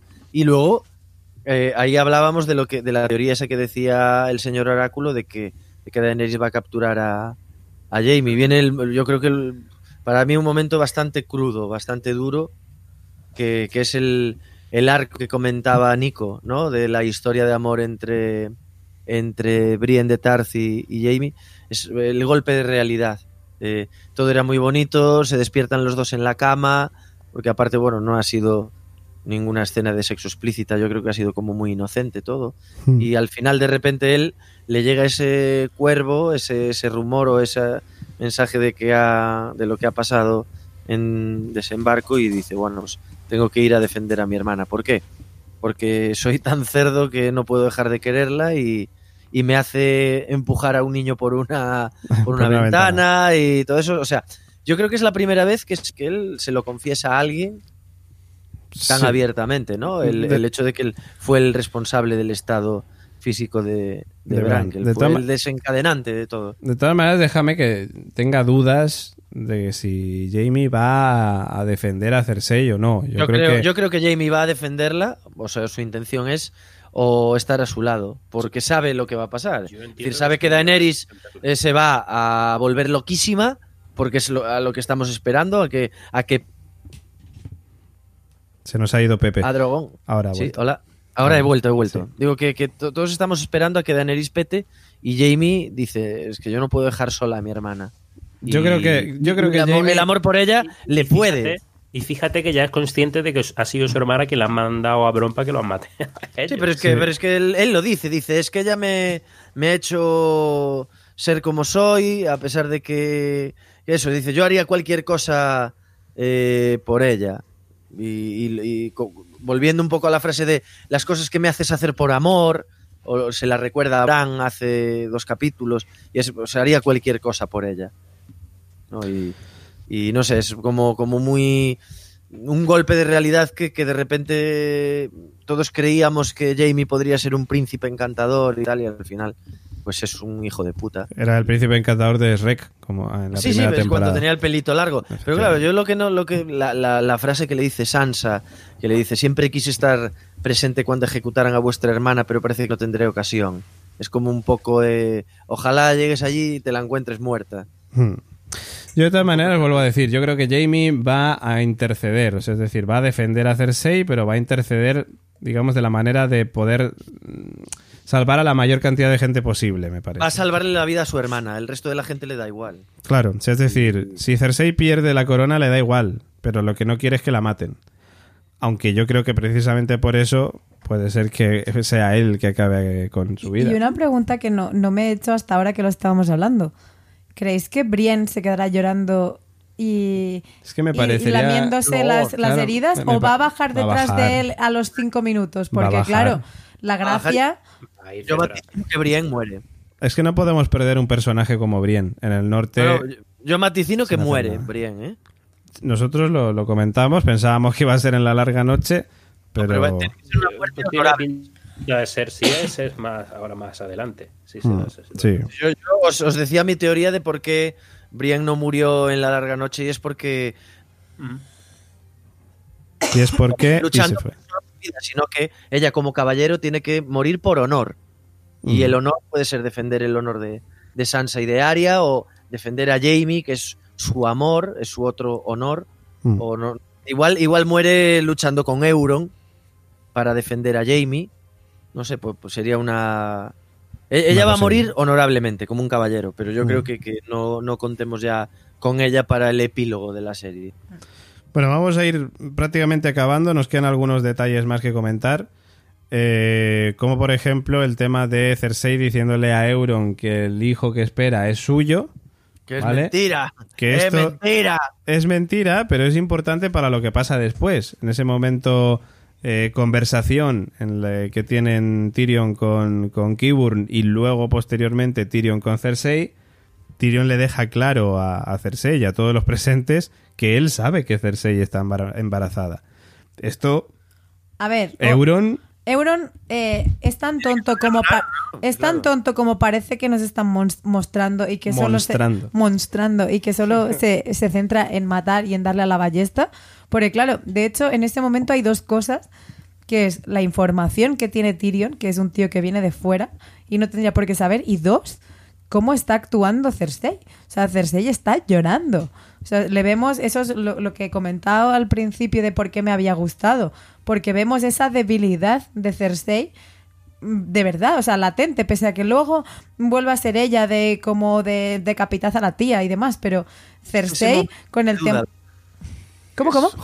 Que digo que es ese momento de duda, bueno, que ella, la, la actriz, lo transmite acojonantemente porque realmente te hace confiar en que, hostia, se le va a ablandar el corazón con lo que le ha dicho Tyrion y, y a mí me hizo dudar, me hizo dudar de que, de que al final diese marcha atrás y dijese, bueno, pues venga, soltad a esta tía y, y voy a mis aposentos a reflexionar. Por otro, Y esa lágrima ahí, pues joder, la tía lo hizo muy, muy, muy bien. Sí, y por otro lado, en ese momento de, de la reflexión y las miradas, hay una mirada que le lanza Cersei a Tyrion, que cuando le está, cuando le está ablandando este corazón, que yo creo que ella le, le dice algo así como que ella realmente trata de tonto a Euron y ella le está mirando con cara de no lo digas, no lo digas, puto, no lo digas. Es, es decir, me estás ablandando el corazón, me estás tocando los huevos, pero por favor ni se te ocurra decir que no es de él o que Jamie es su padre. Yo en ese momento dije, wow, que aquí se puede liar, pero Euron está ahí como de, hola, soy el puto rey del mundo. a ver, lo normal sería que en el siguiente capítulo Euron les dijera a Cersei, oye, ¿y cómo sabe este que tú estás embarazada? Porque, como bien has dicho tú, no tiene por qué saberlo. A ver, lo que tengo claro es que sí que habrá un pequeño salto temporal, porque han dicho, en- es, por primera vez hemos tenido una referencia temporal. Ah, de que en es 15 días, En ¿no? 15 días, en una quincena, van a llegar los soldados que vienen por tierra, los Inmaculados y John. Pues, pues sí, Oye, habrá un pequeño Ah, salto. ¿Sabéis? Yo tuve una sensación en la conversación que, que Tyrion tiene directamente con, con Cersei. Cuando habla de que no quiere una masacre, de protege a tu hijo, a no sé qué, yo creo, nos dio la impresión de que él estaba hablando para Cersei, pero también para Daenerys. Hablando de protege a tu hijo, va a morir mucha gente inocente. Esa, esa, mi, teo- mi teoría de que del hijo de Daenerys y Jon se está cayendo. a Sí, se está cayendo, No, no, ¿eh? no, pero Sí, no, sí, pero sí, digo, sí. del hijo para Daenerys. El dragón. Es Drogon. Eh, Claro, a Daenerys solo le queda un hijo vivo. Sí. Acaba justo de perder a, a Raegal. Y yo creo que él, eh, Tyrion, siendo consciente de, del avance de la locura de, de Daenerys, gracias a que Varys se lo ha estado también intentando hacer ver, eh, he tenido la sensación de que él hablaba de, eh, pues no sé qué, ten cuidado porque, bueno, pues eh, tienes a tu hijo, va a morir mucha gente que está a tu cargo.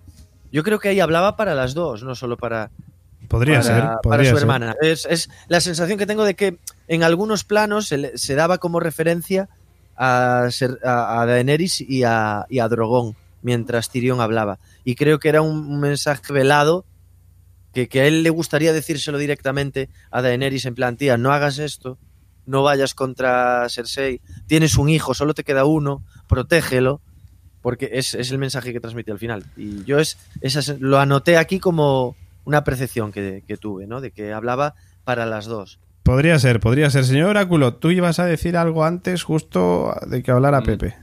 No, no, no. Lo que voy a decir es eso, la teoría de- del embarazo de, Ah. de Daenerys, que pff, cada vez la veo más complicada. Y mira que más o menos lleva fundamento. en la, en la trama. Pero nada, va a ser complicado. Estoy como tú. Yo, de la conversación, no en este caso de la de Tyrion con, con Cersei, sino del mano a mano, eh, eh, me parece ahí un momento entrañable. Eh, y Tyrion comentan acerca de, de los niños y de, de que sería muy jodido eh, ver eh, arder a los niños y el llanto de los gritos y demás. Y no sé por qué dije, hostia, digo, en este episodio hemos recuperado a Varys. Está Qyburn y están los pajaritos. Digo, hostia, digo, y si una muerte, no sé si para Qyburn o para Varys. Sí. Eh, para, para me parecería mucho más llamativa que fueran esos niños, Los pajarillos. los pajaritos, claro, un poco que los que le acabaran matando. Estaría guay. No sé, me pareció muy chulo que tanto Tyrion como, como Qyburn hicieran referencia a ello y justo hoy pues Varys ha hablado. Sería cerrar el círculo, un poco como quien dice. Una última cosa para comentar, eh, la muerte de Missandei, que de hecho lo comentaba Nico antes de empezar a grabar, yo creo, recordando un poquito a la ejecución de, de, de, de- De de- Ned. de Stark, De Ned Stark. pero totalmente con un, una emoción no igual, o sea, es decir, la Missandei te puede caer muy bien, no pero no es Ned no- Stark. No se ha ganado, no se ha ganado, empatía. no se ha ganado el puesto de mejor personaje de, de la serie, no. Está claro que la O el- muchacha pues hace, ha hecho lo que ha podido. Pero sí es cierto que sirve, que para por eso hablábamos antes de la herramienta de, de guion y cómo han forzado a llegar a este momento, que sirve justamente para terminar de cuajar este, este arco evolutivo a, a- a- a carrera que han hecho de, eh, de Daenerys volviéndose un poco tarumba. Es Además con esa última palabra, ¿no? eh, Dracaris, Dracarys, que es como métele fuego, métele aquí a todo el fuego a este hijo mundo de y- puta. Exacto. Tal cual, de repente tenemos ahí cómo eclosiona, digamos, lo que, lo que está por venir. No sabemos si irá por esos derroteros, parece, todo parece indicar que sí, pero Daenerys Anakin. Efectivamente. No- y nos permite que Gusano Gris eh, ya lo dé todo en tenga y- y emociones. fuera también con honor, joder, de una vez. Tiene emociones, por en fin, la, en por la- fin. en la introducción creo que era, que era Pepe que decía que había, le había parecido una vuelta a los orígenes. Y yo creo que, que sí, que es cierto, que hacía tiempo que no veíamos rodar cabezas a este estilo. Ujú. Y, y- Con lo que nos gusta a nosotros esto de que sí. corten cabeza. entonces mola, me parece que, que termina bien. Sí, Sí, sí. sí, eso. Y, y Gusano Gris vuelve a ser pues lo que era un, un inmaculado. Gusano. Sin, sin Un senti- gusano pero sin gris. sentimientos. La única persona que le podía haber hecho dudar a la hora de matar o de tomar una decisión en batalla ha desaparecido, con lo cual ahora mismo solo está para cumplir órdenes de su reina y es eh, aniquilar. De hecho, Gusano Gris solo tiene dos velocidades, matar y destruir.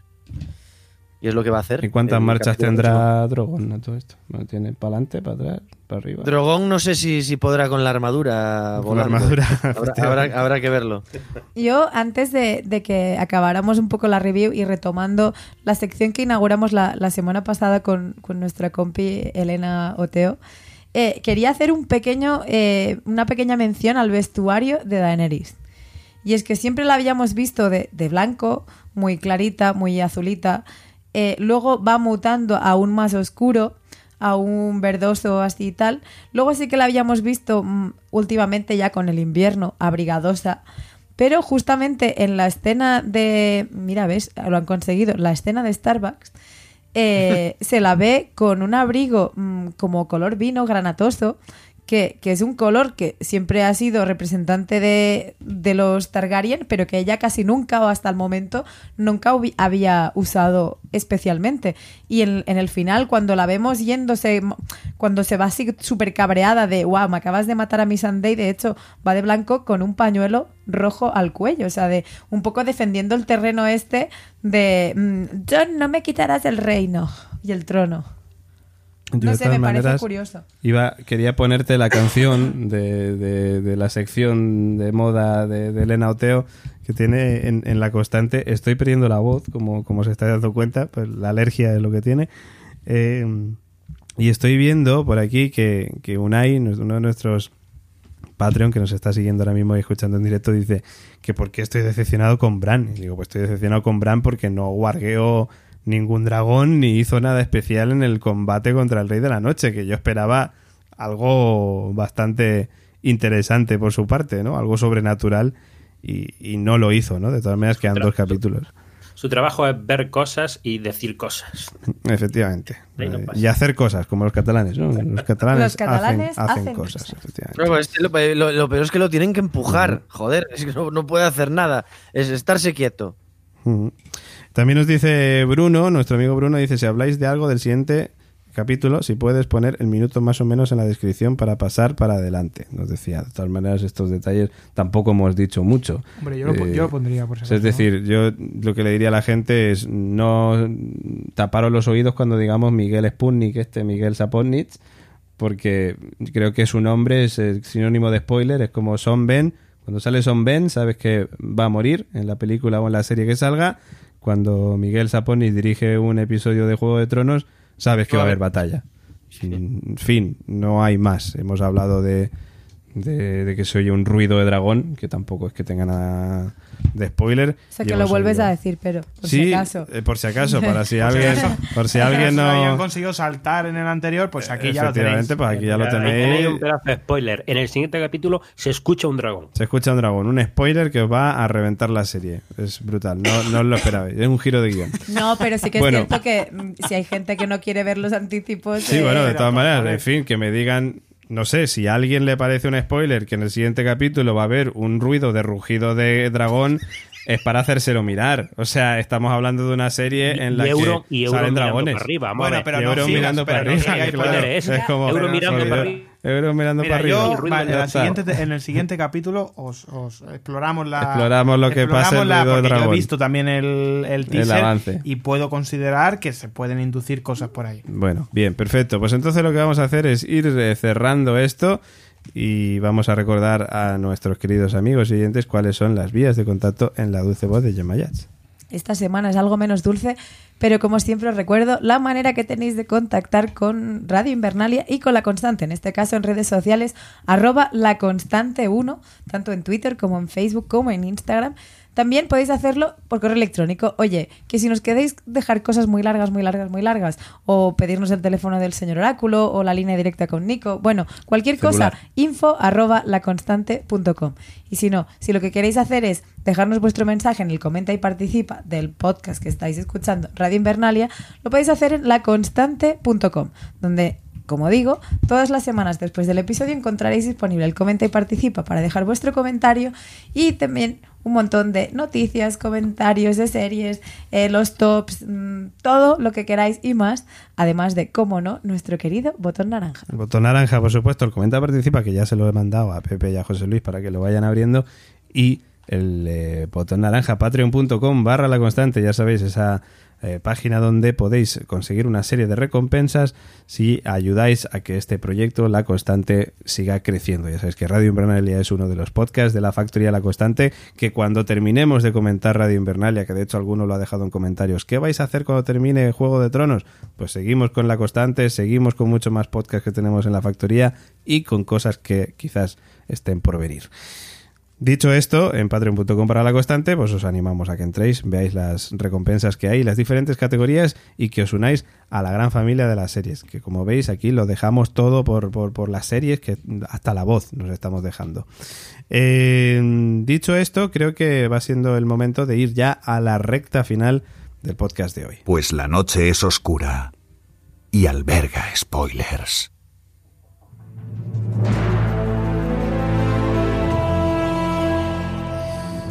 Ya estamos en la recta final y solamente nos queda una cosa. Bueno, dos cosas. Por un lado las noticias y por otro lado los comentarios que nos dejáis en el comenta y participa. Las noticias las vamos a ir pasando muy rápido eh, porque ya hemos hablado del vaso de los Stark Bass o Starbucks, así, que se ha visto en el capítulo. Eh, tengo que comentaros también que La Larga Noche fue el episodio más tuiteado de la historia de, de la serie, entendemos, según Variety. Más de 7,8 millones de tweets, superando así también a la premier de la última temporada de la serie, con más de 5 millones de mensajes en Twitter y que ocupa el segundo lugar. Ojo, cuidado, ¿eh? estos datos convierten a Juego de Tronos en una de las series más tuitadas de la historia. Y es que tan solo en 2019 habría tenido más de 52 millones de tweets. Cosas que nos interesan para mirar hacia el futuro. George R.R. R. Martin, ya sabéis, el autor, el responsable de la saga Canción de Hielo y Fuego, en la que se basa esta serie, asegura que tres de los spin-offs de Juego de Tronos tienen luz verde. No solo uno, como nosotros pensábamos, sino tres. Eh, tenemos, eh, bueno, llegaron a tener cinco series que podían suceder eh, a Juego de Tronos. Dice Martin que no le gusta el término spin-off y tres de ellos siguen avanzando en su desarrollo y el que supuestamente, dice él, no puedo llamar La larga noche, dice que comenzará a rodarse a finales de este año 2019 y los otros dos proyectos siguen en fase de guion pero están al borde de final. ¿De qué tratan? Dice que no puede contar más. A mí me parece cachondísimo que este señor que tiene a los lectores pendientes de libros se dedique ahí de, no, pues mira, Pues tenemos tres series". guiones de tres spin-offs que no me gusta que sean spin-offs y no sé cuántas cosas más. O sea, señor R.R. Martin, Veremos. mm, De todas maneras, la, la única pista que deja es que eh, de lo que pueden tratar estos dos, estos otros dos spin-off o series que sucederán a Juego de Tronos, como dice Martin, eh, dice quizás, dice que no puede decir nada, pero quizá alguno de vosotros obtenga una copia de Fuego y Sangre, el libro de, Martin, y llegue con sus propias teorías. No sé si es que tendrá que ver con esto, ¿entendemos? O hay algo dentro de este libro relacionado con ello, no lo sé. Eh, y bueno, pues recordamos también que La Larga Noche, el spin-off, el que va a, a comenzar a rodarse a finales de este año y que no sabemos si estrenará en 2020, 2021, quizás más bien, eh, se basa eh, miles de años antes de lo que sucede en la serie Juego de Tronos, centrándose así en el paso de la Edad de Oro de los héroes a la época más oscura de Poniente. Dice que la serie está protagonizada por Naomi Watts, Josh eh, Whitehouse, Naomi Aki y Jamie Campbell Bower. Veremos a ver qué tal este ah, spin-off de Juego de Tronos.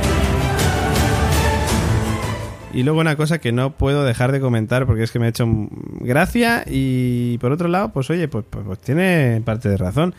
Un usuario de Reddit cree que Pastel Caliente es el culpable de todo lo que está pasando ahora en, en la serie.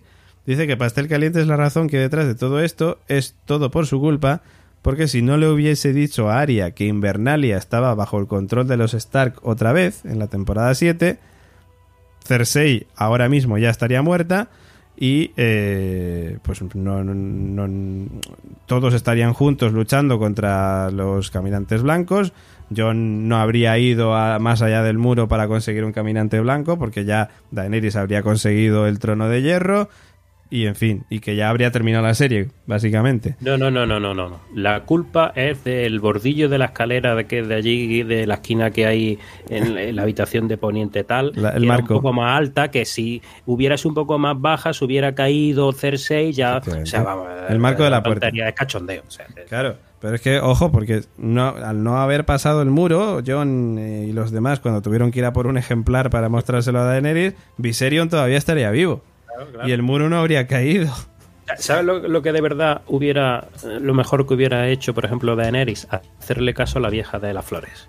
Hombre, por supuesto. Que le dijo, sé un dragón cuando tenía los tres, los tres dragones. Lo que va a hacer ahora en el capítulo siguiente, si lo hubiera hecho con los tres dragones, se hubiera quitado tontería. Tonterías y las justas hubiera sido, ya está. Bueno, en fin, dichas las noticias, ahora nos vamos a los comentarios que ya tenemos por aquí preparados. Ya sabéis que eh, nos llegan muchísimos comentarios, lo cual estamos agradecidísimos, pero comprenderéis que hoy, además, que nos falta ya incluso la voz a algunos, no los podamos leer todos. Voy a empezar yo con el primero, por ser el primero, y luego vamos a ir comentando algunos de ellos. Ojo al nombre. Rafael Ríos más allá del Atlántico y pegado al muro, pero al muro de Donald Trump. Ja. Ese es el nombre del usuario de nuestro amigo oyente. Dice, saludos amigos, por favor que no me vengan los productores o los que manejan esta serie de Juego de Tronos que van a enloquecer a Daenerys, que le hayan matado a todos sus aliados para que digamos al final, ¿lo ves? Por eso enloqueció e hizo barbaridades sin pensar. Pobre, se volvió loca y por eso murió. No, señores. La única que ha demostrado coraje, sufrimiento, sacrificio, valor y ovarios es ella. Que no me vengan el puto de Varys y Tyrion con su pendejada que hay que traicionarlo por el bien del puto reino. No, señores. Hay que darle su dignidad a Daenerys como lo que es y ha sido durante todas las temporadas de Juego de Tronos. Una mujer chingona, que eh, los mexicanos creo que utilizan esto para decir que es una mujer guay, me parece, ¿no? Eh, con una meta establecida. eh, reina de los siete reinos de una manera pacífica, que no la quieran volver loca ahora que ya quieren terminar la serie en seis capítulos. Saludos y felicitaciones por el mejor podcast. Un abrazo. Pues un abrazo también para ti. Muchísimas gracias por tu comentario. Estamos un poquito de acuerdo con tu idea y nos encanta, sobre todo tu Nick. Yo- Yo estoy de acuerdo con él, pero él- nos van a vender lo contrario, el problema. Pues eh, es posible. Vamos con el Gemma 1 de nuestro amigo y Patreon Unai. Unai nos dice, hola Invernalios, me parece que hoy estoy en conexión con el equipo H. Haciendo crossover con el podcast y todo, qué maravilla. Me gusta que me toque. Lo habré visto Te con gusta mal- que te toque también son... lo habré visto con malos ojos y el, cap- y el capítulo me ha parecido muy flojo. Tiene cositas, obviamente, un capi flojo de... Tiene cositas, obviamente, un capi flojo de Game of Thrones. Está aún a un nivel muy alto todavía. Empiezo a llevar mal que solucionen tramas muy rápidamente y que no se puedan saborear. Y le he encontrado fallos. El más gordo quizás la mala estrategia bélica de Cersei. Yo tengo esa oportunidad al final y me lanzo a flechas y lanzas y me los acabo allí mismo. Y una de las batallas esperadas, la guerra de los barcos, se queda en un musical de Tyrion. Una pregunta, ¿la niña de la casa, no sé, y el cuervo no deberían haber desaparecido con el rey de la noche al haberse convertido? Me suma el deseadísimo Leo, Jamie y Brienne. Y por supuesto, Bran. Team Bran a tope. Gracias por estar ahí y besitos.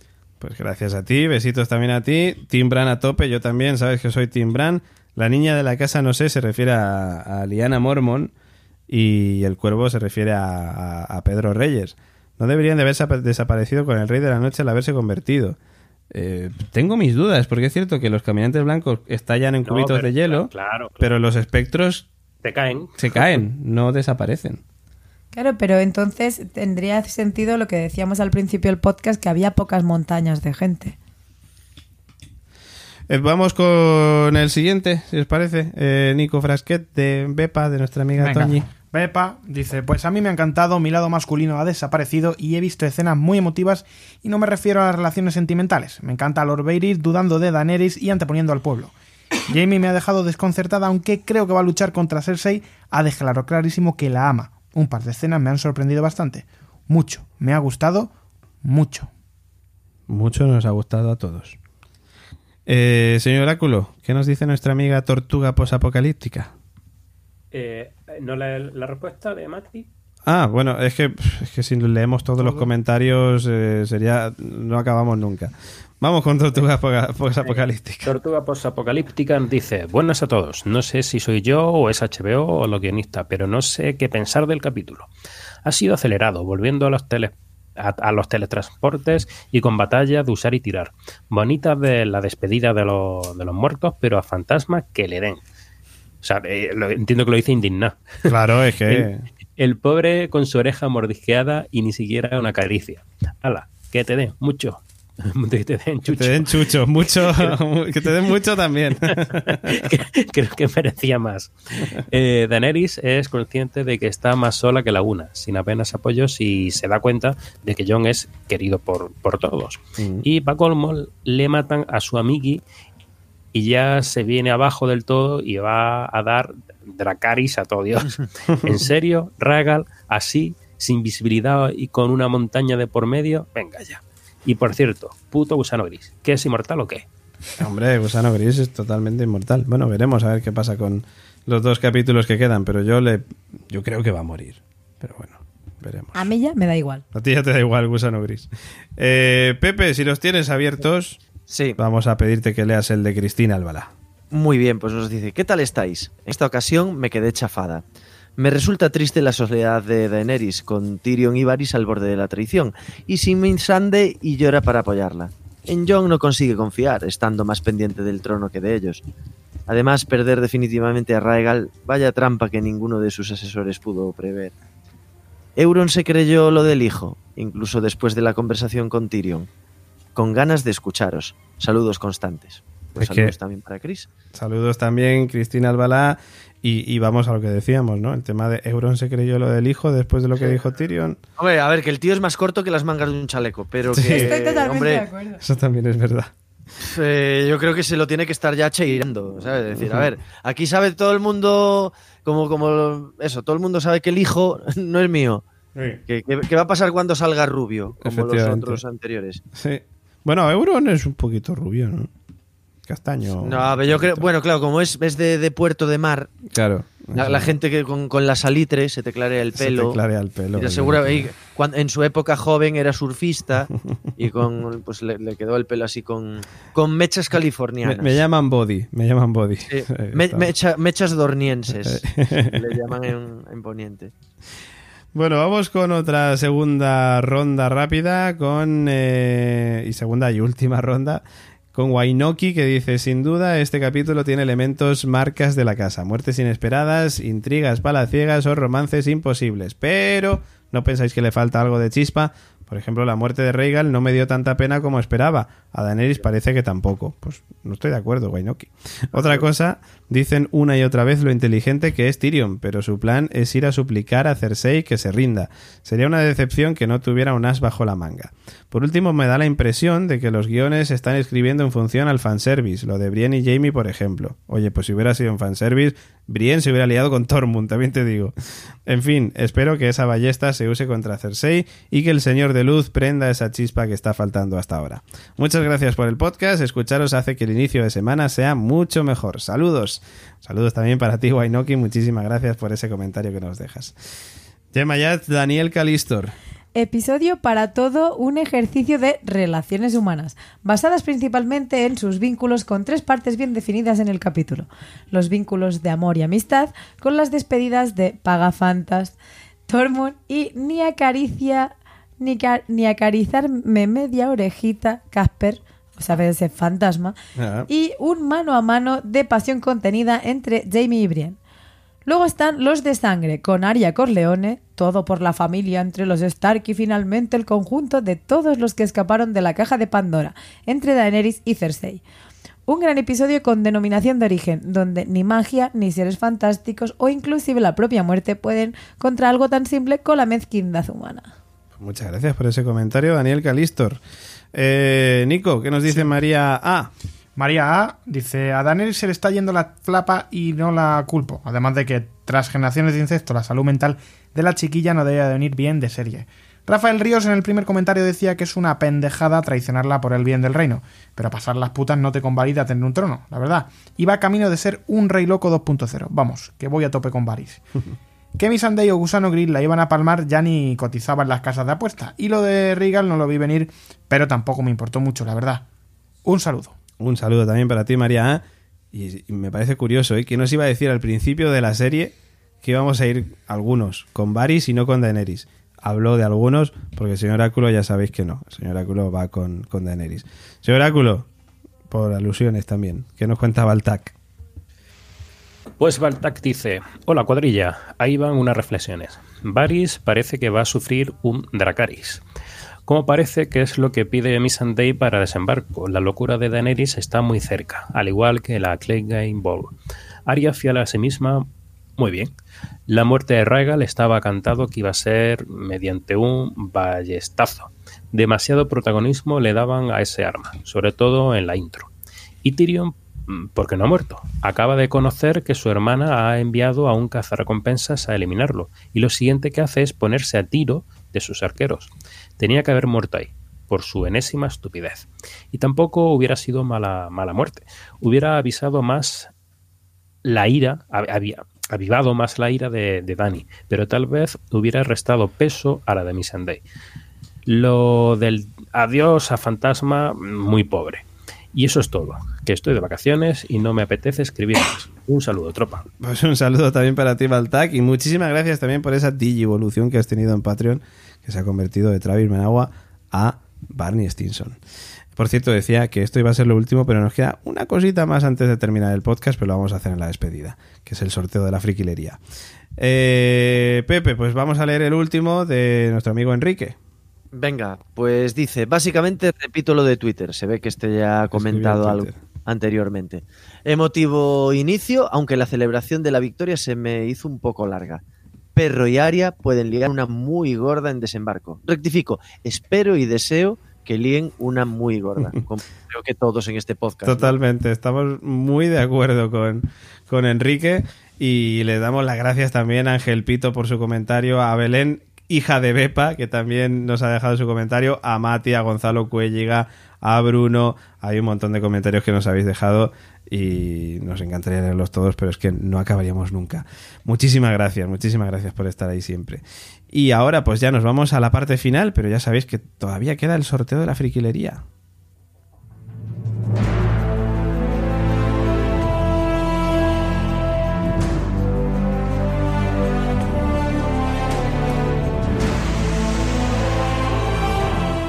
Llegamos a una de las partes que más os gustan y es la de los sorteos. Por cortesía de la friquilería, la semana pasada sorteábamos el paraguas de las mejores casas de Poniente en nuestro Twitter, arroba la constante 1. Y el ganador es...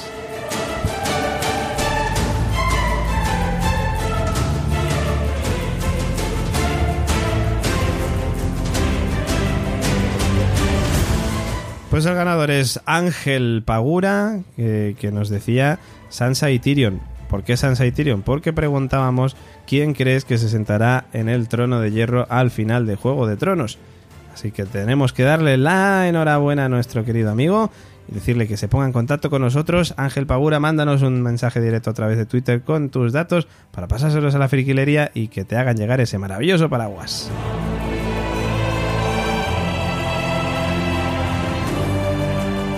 Y esta semana, pues como siempre, nuevo sorteo en Twitter. Allí tenéis que buscar entre nuestras publicaciones mm, a la montaña y seguir las instrucciones para llevaros un pack de gin tonics de Juego de Tronos. Un pack de gin tonic de Juego de Tronos. Ojo que estoy diciendo a la montaña, pero ¿por qué digo a la montaña? Porque vais a poder probar la ginebra Island Mountain Gin, que está elaborada por la destilería de Haftor Borg Jorson que es el actor que interpreta a la montaña.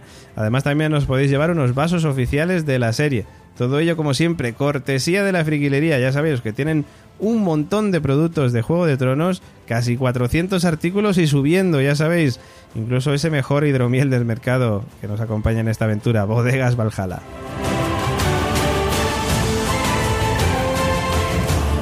Y ahora sí, queda solamente eh, pues eh, llegar al momento de la despedida, despedirnos de nuestros eh, compañeros. En primer lugar, despedirnos de nuestro invitado de hoy, nuestro amigo Pepe Capelán. Muchísimas gracias, caballero, por haber estado aquí con nosotros compartiendo estas horas de, de- podcast y de comentario y de debate incluso.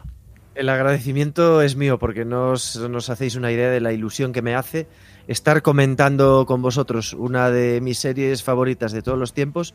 Sobre todo poder comentarla con gente a la que llevo escuchando tanto tiempo, a la que he estado del otro lado del podcast y hoy me permitís eh, entrar a formar parte de esta gran familia que es la constante. O sea que de verdad agradecido eternamente y ha sido un rato eh, maravilloso, me ha pasado volando. Muchísimas gracias. Muchísimas gracias a ti y por cierto, quien quiera escuchar también a Pepe, también en la Factoría de la Constante puede escuchar ese podcast que hicimos del séquito, donde hablamos sobre la figura de Eddie Murphy, nos lo pasamos muy bien, muy recomendable, por cierto, escuchar Te ese podcast. Diciendo Valar Morgulis. Valar Mor- Valardo Aeris en este caso. Muchas gracias, Pepe.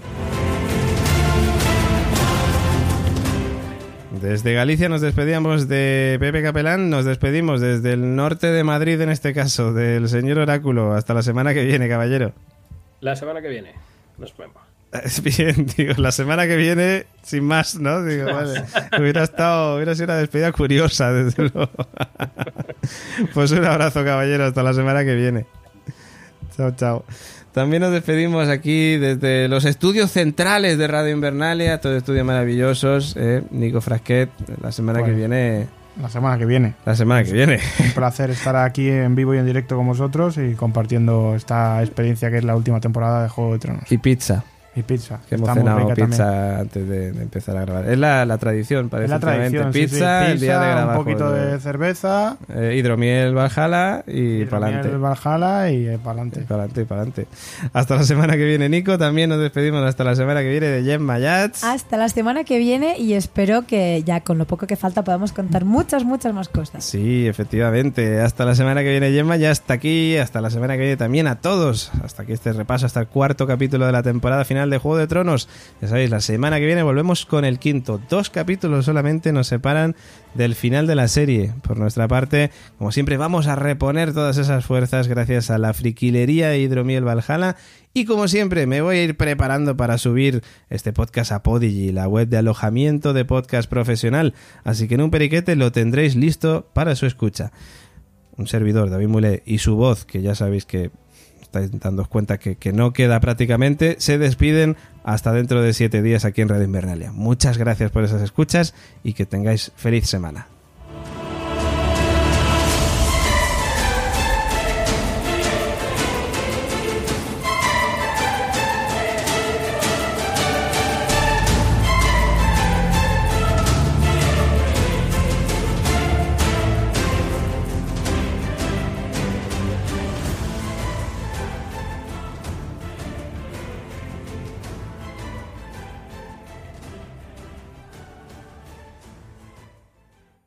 Escucha este podcast gracias a Podigy, tu empresa de alojamiento de podcast profesional.